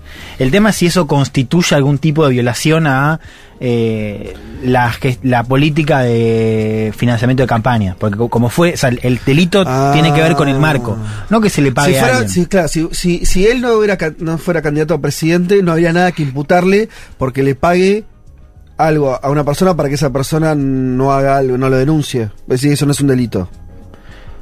No, claro, o sea, el, el tema es si, eh, el marco, es la campaña. Bien. Es si entra dentro de la regulación de campaña y que se haya hecho un pago para, eh, bueno, silenciar en este caso a esta actriz. O sea, la equivocación también es de Trump y de su abogado en ese caso, de haberlo puesto, ¿no? Dentro del marco de la campaña electoral 2016. Cla- claro, lo que están haciendo ahora los- tanto Trump como su abogado es acusar a, la- a Michael Cohen, ¿no? Porque además es un tipo que se ha declarado culpable. Al abogado. según claro, claro. al abogado. Eh, no, te, te respondo esto porque digo, para entender, esta es solamente una de las causas que tiene Trump. Una muy importante tiene que ver con la gestión de documentos clasificados. Lo hemos eh, conversado en este programa. Fue la causa por la cual eh, Trump fue allanado por el FBI. Interesante porque en las últimas semanas parece que Biden también tiene quilombo con documentos clasificados que se robó. No es la más grave de Trump. La más grave tiene que ver con la incitación al, al golpe de Estado. el- Sí, la incitación marco. claro, sin lugar a dudas, Claro, que ahí tenés. Porque ahí entramos en otro debate que es. Para mí, no para mí, pero para, para sí, para mí, hay evidencia de que, eh, o sea, hay evidencia para culparlo Trump. En, en varios casos. O sea, Sí. el tipo tiene denuncias por evasión de impuestos, por maniobras ilegales con su empresa. Ahora este caso del pago, que ese es el menos grave, si querés. Eh, el caso de la gestión de documentos clasificados, que bueno, puede también zafar. El caso de Trump, el golpe de Estado, con las revelaciones que tenemos en el... Eh, ¿Recuerdan la investigación del Congreso con Sí, testigos sí, de todo sí, tipo? claro. Eh, la famosa, por ahí alguien se acuerda, lo, lo hablamos el año pasado, un asistente de lo que era su- una especie de jefe de gabinete de él que dice que se abalanzó sobre el volante de Con la, ketchup. de- del, eh, sobre el volante del auto oficial porque Trump quería ir a la protesta y la seguridad interna le dijo no, no, no puedes hacer eso. Y el chabón, el relato se abalanzó y quiso agarrar el, el volante. Ese es genial. Bueno, No, pero digo... es eso, es esa parte ¿Qué quiero decir con esto? Que para, para, para algunos puede ser eso, Sí. para otros es muy curioso que Trump no esté preso ahora. Claro. Lo cual Sí, esa también a- tiene a que ver con el poder que conserva Sí. Trump. Esa pregunta te decía en, en sentido de si no hay una persecución o no. Eh, Porque si la justicia está politizada, o sea, eh, que me parece es una mal de esta época, eh, está, eh, es una cagada siempre eso, ¿no? Quiero decir, a ver, que a los presidentes se los persiga por cosas que son extra. que, que se derivan a la justicia, cuestiones de la política, es como. es algo que, que en general lleva a, a malos escenarios. A eso me refería. Después voy a decir, no, mira, este chabón, esto, delito, delito. delito. Sobre todo el, el más interesante, ¿por qué a vos te parece, y yo coincido mucho que el más interesante es el del Capitolio? Porque es eminentemente político, no hay un juzgamiento de decir, decir, che, vos atentaste Claro. contra instituciones Sí, intento de golpe de intento Estado. de golpe de Bueno. Estado y la justicia al día de hoy no pudo hacer nada. Claro, no pudo Se- hacer me nada. parece más interesante Sí. que si se quedó con una carpeta de papeles que No, parece una formalidad. decía, son Ay, cosas- Y que ahí uno puede oler cierta intención, desconozco si en, si en ese caso particular, ¿no? Decir, bueno, che, están tratando de encontrarle algo. Claro, no es lo mismo eso, no es lo mismo el tema de la evasión fiscal. Exacto, Te puede parecer grave, pero exacto, digo, el exacto. caso de. Sí, sí, por eso yo te decía, el grave es eh, la incitación al golpe de Estado, eh, el cual Trump todavía sigue libre, y ahí estaba la discusión, la hemos contado, porque se especulaba con que la acusación la iba a hacer el Departamento de Justicia, que sería el gobierno. Ahora lo que estamos viendo es que la primera imputación vendría de un fiscal de distrito, o sea, de la justicia local, un fiscal de distrito de eh, Manhattan. ¿Qué pasó también esta semana? Un momento interesante para ver un poco el escenario político. Eh, el Partido Republicano está casi enteramente con él. O sea, no hay grietas en torno a cómo se procesó la, este Muy- muy rumor de imputación. Eh, hubo un movimiento interesante, salió Kevin McCarthy, que es el presidente de la Cámara Baja, es uno de los republicanos más, más importantes hoy, salió a respaldarlo y eh, fíjate esto, anunció que desde el Congreso van a investigar a la Fiscalía Hermoso. por actuar por motivaciones políticas y abuso de poder. O sea, ya empezás a ver, y esto para mí es la clave, ¿no? Y lo hemos contado acá varias veces, ¿no? Eh, cómo en Estados Unidos discusiones que antes parecían impensadas, digo, Estados Unidos como modelo, como cuna de cierto modelo de presidencialismo liberal, eh, cómo esta, o sea, el Congreso batallando, y acusando de parcialidad al fiscal, en el medio un, un candidato que puede ser procesado, que puede ser inclusive preso, hay que ver qué pasa, yo hoy veo más la imputación formal, a ver qué pasa, no tanto que Trump sea preso el, el martes, pero digamos, hay que ver qué pasa. Eh, bueno, las imágenes de la, del allanamiento del FBI, o sea, ya hay una serie de cuestiones eh, en la cual Estados Unidos entra a un terreno incierto, porque realmente no sabes qué puede pasar una campaña donde Trump sea, eh, donde Trump esté procesado. ¿no? Hay algo de Estados Unidos de la famosa regla de juego. Claro, exacto. Que lo- la diferencia con el- los países, el resto de países occidentales más, entre comillas, berretas, es que en Estados Unidos había procedimientos y reglas de juego que no eran cuestionadas. ¿No? Entonces, eso es lo que se murió. Eso es muy impresionante porque eso es un cambio. Claro, la idea del pacto de caballeros. Vos fíjate, por ejemplo, una, eh, una regla de esas, ¿no? De la idea del pacto de caballeros estaba, por ejemplo, el tema de la Corte Suprema. Eh, que no sé, si se moría una juez, eh, una jueza o un juez progresista, eh, en general se buscaba un reemplazo. Eh, En esa misma en línea. ese equilibrio, digamos, Sí. ¿no? O sea, ahora eso, No, no. el presidente que puede, de hecho, Trump metió tres, el presidente que puede avanza sobre eso. Eh, no importa que la Corte Suprema tenga que mantener cierto equilibrio, eso ya está, eh, nada, fuera, digamos, de, de discusión. Trump no solamente es, decía, un expresidente y eh, un candidato, posible candidato, sino que además está en campaña, lo cual también es un dato importante. Trump está arrancando la campaña antes que otros precandidatos republicanos. Va a estar en Texas eh, la semana que arranca ahora, así que atención a lo que va a hacer ese rally en Texas, que es un estado clave, ¿no? De cara a la próxima elección. Estuvo en Iowa también esta semana. Fíjate qué interesante esto. Iowa es el primer eh, estado que mm, aparece en la, en la primaria republicana. El primer estado do- donde se va a votar en la primaria republicana. La semana pasada estuvo Trump, estuvo Mike Pence, el vicepresidente Mirá de vos. Trump, eh, acusado de traidor por parte de Trump, que también Le soltó la mano al final, Mike. le soltó la mano, eh, que también es precandidato en la interna republicana, y estuvo también Ron DeSantis, gobernador de Florida, que todavía no hizo un anuncio formal de candidatura, pero ya está casi descontado que DeSantis va a ser el gran rival de Trump en la primaria republicana. Eh, y por eso Trump se dirigió a DeSantis, ya lo había hecho en el pasado, pero en este rally en Iowa le pegó directamente al gobernador de Florida. Esta interna para mí va a ser increíble, porque ya lo escuchás a Trump y decís, esto va a ser heavy, porque por ahora DeSantis no le responde, pero hay que ver qué pasa si DeSantis le empieza a responder. Escuchemos cómo lo toreaba Trump a DeSantis eh, en estos días. The publication said Trump still has really high approval ratings with the Republican voter base, is defeating Ron DeSantis in poll after poll by a lot. And I'm beating Joe Biden by a lot, very importantly. So, Ron was a disciple of Paul Ryan, who is a rhino loser who currently is destroying Fox. But Ryan, Paul Ryan's a big reason that Mitt Romney, I'm not a big fan of Mitt Romney, lost his election. And to be honest with you, Ron reminds me a lot of Mitt Romney. So I don't think you're going to be doing so well here, but we're going to find out. Las publicaciones dicen que Trump todavía tiene índices de aprobación, o sea, esto lo está diciendo en tercera persona, índices de aprobación realmente altos entre la base de votantes republicanos, le está ganando a Ron DeSantis en encuesta tras encuesta, tras encuesta y por mucho, y estoy superando, acá pasa la primera persona, a Joe Biden por mucho. Ron dice, era un discípulo de Paul Ryan, que es un perdedor y que actualmente está destruyendo a Fox. Y Paul Ryan es una gran razón por la que Mitt Romney, y no soy muy fan de él, perdió la elección. Y para ser honestos con ustedes, Ron me recuerda mucho a Mitt Romney, así que no creo que les vaya muy bien con él. ¿Quiénes son Paul Ryan y Mitt Romney? Mitt Romney es el candidato que perdió con Obama en 2012, que hoy es casi uno de los pocos republicanos moderados que quedan y uno de los pocos republicanos anti-Trump que quedan dentro del partido. Paul Ryan fue eh, el que fue el líder de la minoría y mayoría republicana en el Congreso. ¿Por qué es interesante esto? Porque lo está acusando, lo está acusando a Romney de ser un tipo moderado. O sea, la línea de ataque de Trump es que Romney, entre otras cosas, además de ser un perdedor, y que lo era discípulo también de él, de, de Trump, eh, era que, que, es un tipo moderado. Y DeSantis no es un tipo moderado, ya lo hemos comentado acá, creo que Leti ha hecho un, un perfil. Eh, digo porque esto va a ser una línea de ataques. Adentro del Partido Republicano, Trump va a decir, bueno, yo soy, tengo más credenciales conservadoras o más credenciales de derecha que eh, Ron DeSantis, al cual va a embanderar como un tipo de centro derecha, ¿no? También para ver un poco en qué calibre está la interna republicana hoy.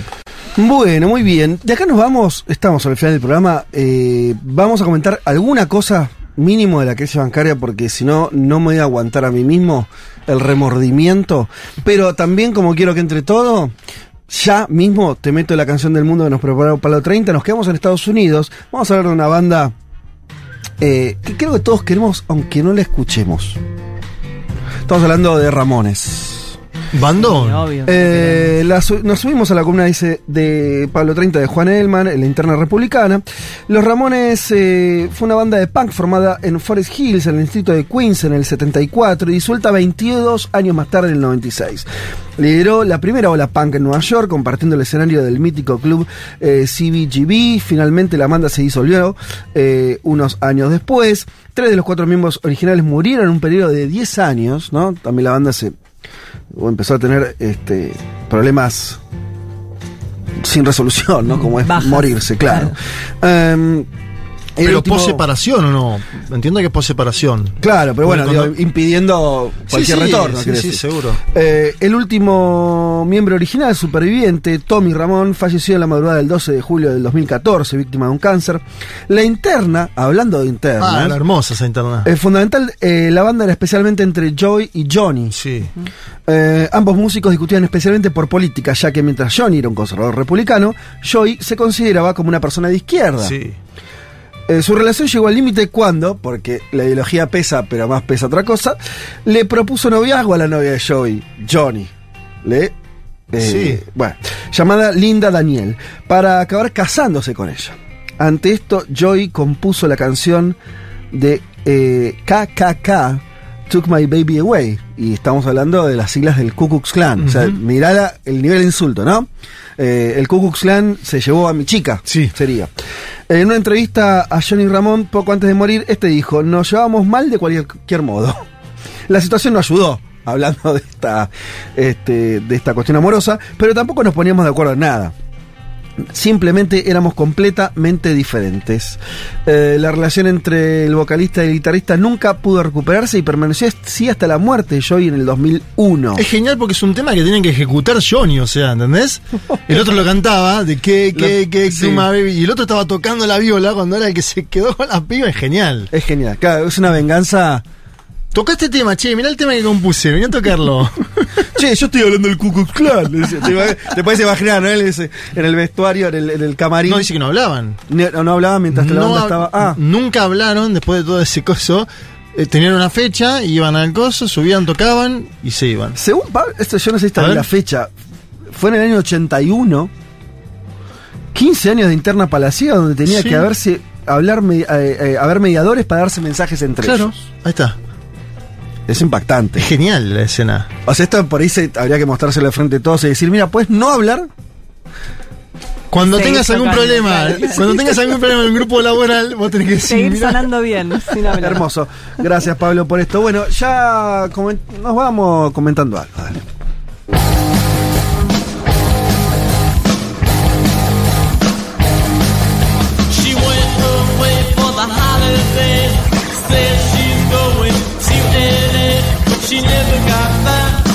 Never got there. She never got there. They say yeah.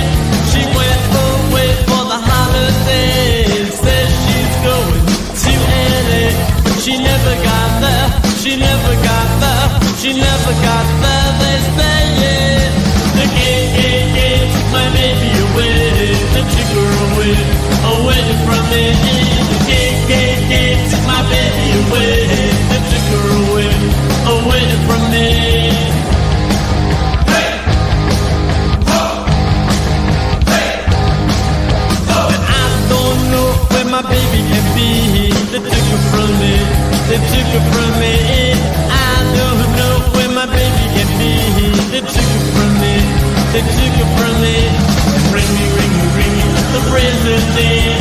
Find out where my baby went.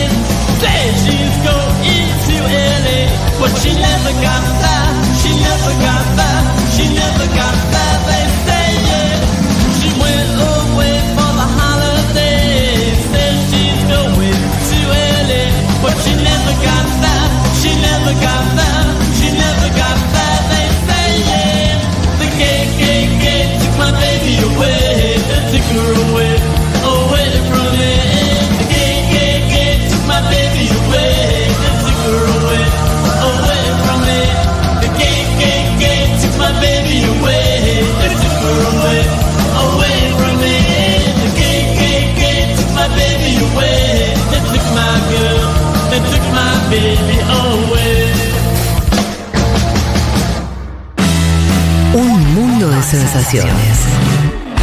El programa que vio pasar a Boris Johnson, Janine Añez, Jair Bolsonaro, Pedro Castillo y una pandemia. Con Federico Vázquez, el poder terrenal es efímero. Un mundo de sensaciones es eterno. Futurock FM.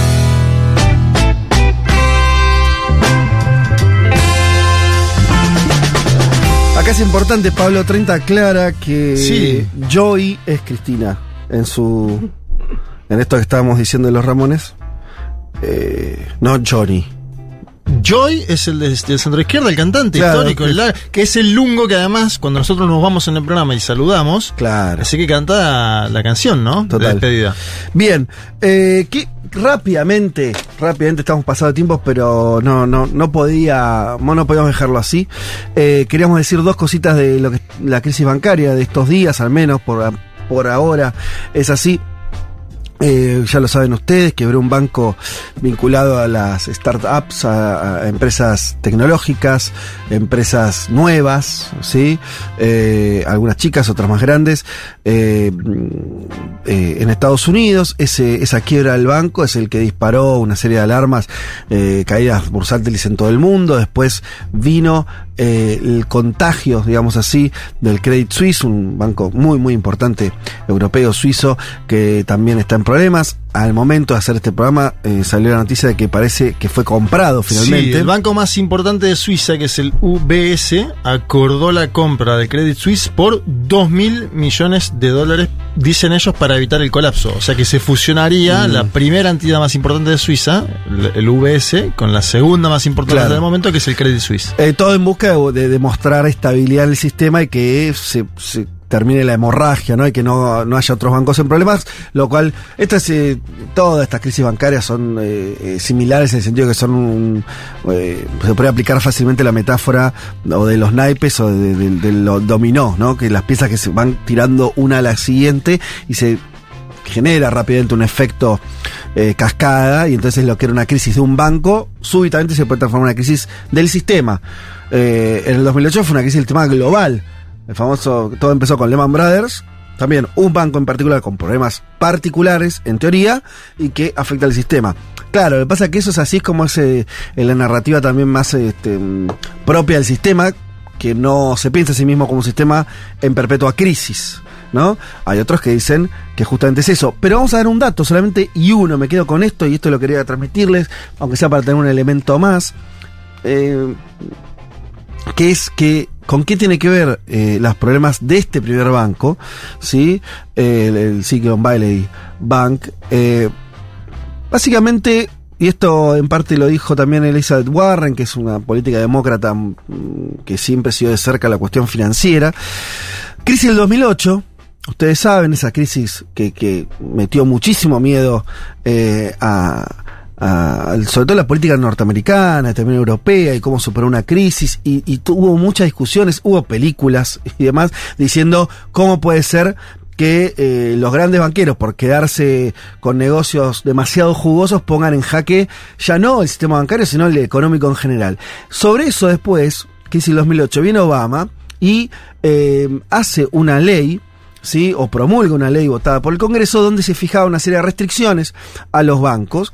Básicamente lo que decía es que un banco a partir de determinada nivel de cantidad de guita que tenía, tenía que estar regulado por la Reserva Federal. Esto es como si vos sos un banco que estaba puesto en, creo que 50 mil millones de dólares, que para el sistema bancario de Estados Unidos no es mucha guita, a partir de ese momento vos te entrabas en un nivel de regulación altísimo, donde la Fed básicamente te eh, seguía los pasos muy de cerca y tenías que cumplir una serie de, requisi- de requisitos eh, para limitar qué tipo de inversiones podía hacer ese banco, cuánta guita podía prestar, cuánta guita tenía que tener en caja para devolverla eventualmente, bla, bla, bla. 2010 eso. Obama, eh, perdón, Trump en el 2018 retira esa ley o la, la modifica. Y justamente este banco, SB corta B larga, SBB, o sea, o este, el, Silicon Valley, eh, como lo conocemos más, entraba en esa categoría de un banco mediano que con la regulación de Obama hubiera estado bajo la lupa de la Reserva Federal y con la no regulación de Trump quedó fuera. Tan es así que admiten los propios gerentes de ese banco que eso es lo que le posibilitó crecer. De hecho, es un banco creció mucho en los últimos años, del 2018 hasta ahora. Además de porque se dedicó a la cuestión de las empresas vinculadas a la tecnología, porque era un banco con menos regulaciones y que creció, creció, creció. Y la suba de tasas de la Fed también. Claro, pero ese sería como el, el momento, el traspié final. Pero eh, más estructuralmente, ese banco que bajo la lógica de Obama hubiera estado mucho más controlado, Sí, sí, por ahí no habría, digamos, directamente ese banco con el. o no crecía como a las tasas que creció, que es parte del problema. Cuando vos creces muy rápido, tus chances también de, de irte a la mierda. Bueno, efectivamente, les leo una cosa que dijo Elizabeth Warren, esta dirigente que les comentaba. Washington está a punto de ponerles más fácil a los bancos, esto lo dijo en 2018, que eleven el riesgo. Más fácil que pongan en riesgo a nuestros sectores, más fácil que pongan en peligro a las familias estadounidenses, solo para que los consejeros delegados de estos bancos puedan tener un nuevo avión corporativo y añadir otra planta a su nueva sede corporativa. ¿No? Eh, ojalá me hubiese equivocado, dice hoy Elizabeth Warren sobre esa declaración del 2018 cuando se estaba eh, cambiando, modificando esa eh, Dodd-Frank Act, que fue la que regulaba más fuertemente a los bancos. ¿Qué parece ocurrir acá, no? Porque esto está ocurriendo bajo un gobierno demócrata. Al mismo tiempo, parece, che, pero no volvieron a poner la ley que estaba, la regulación de Obama. Evidentemente parece haber algo más que es que las finanzas no son, no están pudiendo ser reguladas. No hay algo así como que pasaron la crisis del 2008 que casi se cae el capitalismo. Eh, un chiste lo digo en serio. Y ahí regularon un poco. Cambió el viento y ya el propio sistema no exigió que esa regulación deje de estar. Entonces ahí lo vi con el sistema financiero que no parece gobernable.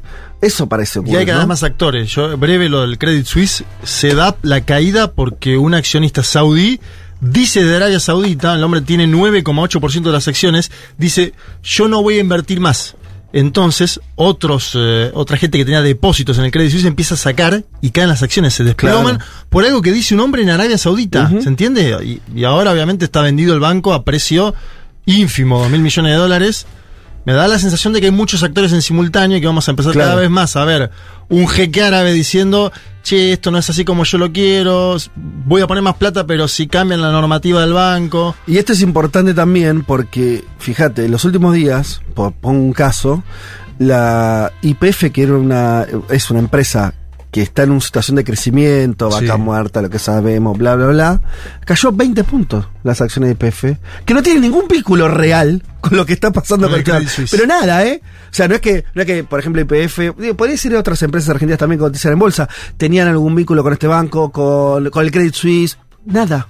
Simplemente esta lógica financiera hace que los efectos sean muy inmediatos en economías que a priori no tendrían por qué pagar un costo, bueno, lo pagamos todo. Por lo tanto, está bien preocuparse un poco por estos destinos lejanos, porque al final, como siempre, también nos impactan. Bien, esto ha sido todo por hoy, que ya podemos, ahora sí, oficialmente, irnos. Yo si hubiera perdido la final del mundo estaría igual que ellos. Ah. Quemando cosas, las Ah. entiendo. Eh, señoras y señores, eh, muchas tardes y buenas gracias. Agradecemos a Juan Tomala por la puesta en el aire, a Miley Golon por la producción de este programa. Volvemos a darle la bienvenida a Male Rey. ¿Te gusta que te digan Male, Malena? Me da lo mismo, muchas gracias, un placer. Bien, perfecto. ¿La pasaste bien? Sí, bárbaro. Bueno. Eh, Comimos. Hemos comido, podemos decirlo de vuelta gracias Jacobs. a Jacobs Bagels. Como me gusta escuchar eso, cuando dicen comimos, gracias, siempre lo escucho como oyente de la radio. Y decís, ¿cuándo me te va a tocar a mí? Aparte, son, es tan lindo el nombre Qué- como sus productos. No, y esta cheesecake que es espectacular. No, no, por favor. Bueno, chicos, nosotros nos reencontramos el domingo que viene a las 12 del mediodía, como siempre. Eh, difundan, todavía por ahí hay gente que no sabe si volvimos, qué sé yo, me lo siguen diciendo. A mí también, boludo, ¿Viste? Che, semana- pero que volvieron porque no. Bueno, dale, che, ya es el tercer programa, vamos. Sí. ¿Eh? Nunca dijimos que nos íbamos a ir, siempre dijimos que íbamos a volver. Un poco tarde, pero acá estamos. Tengan un buen fin de semana, nos reencontramos entonces el domingo que viene a las 12 del mediodía. Chau. Chau.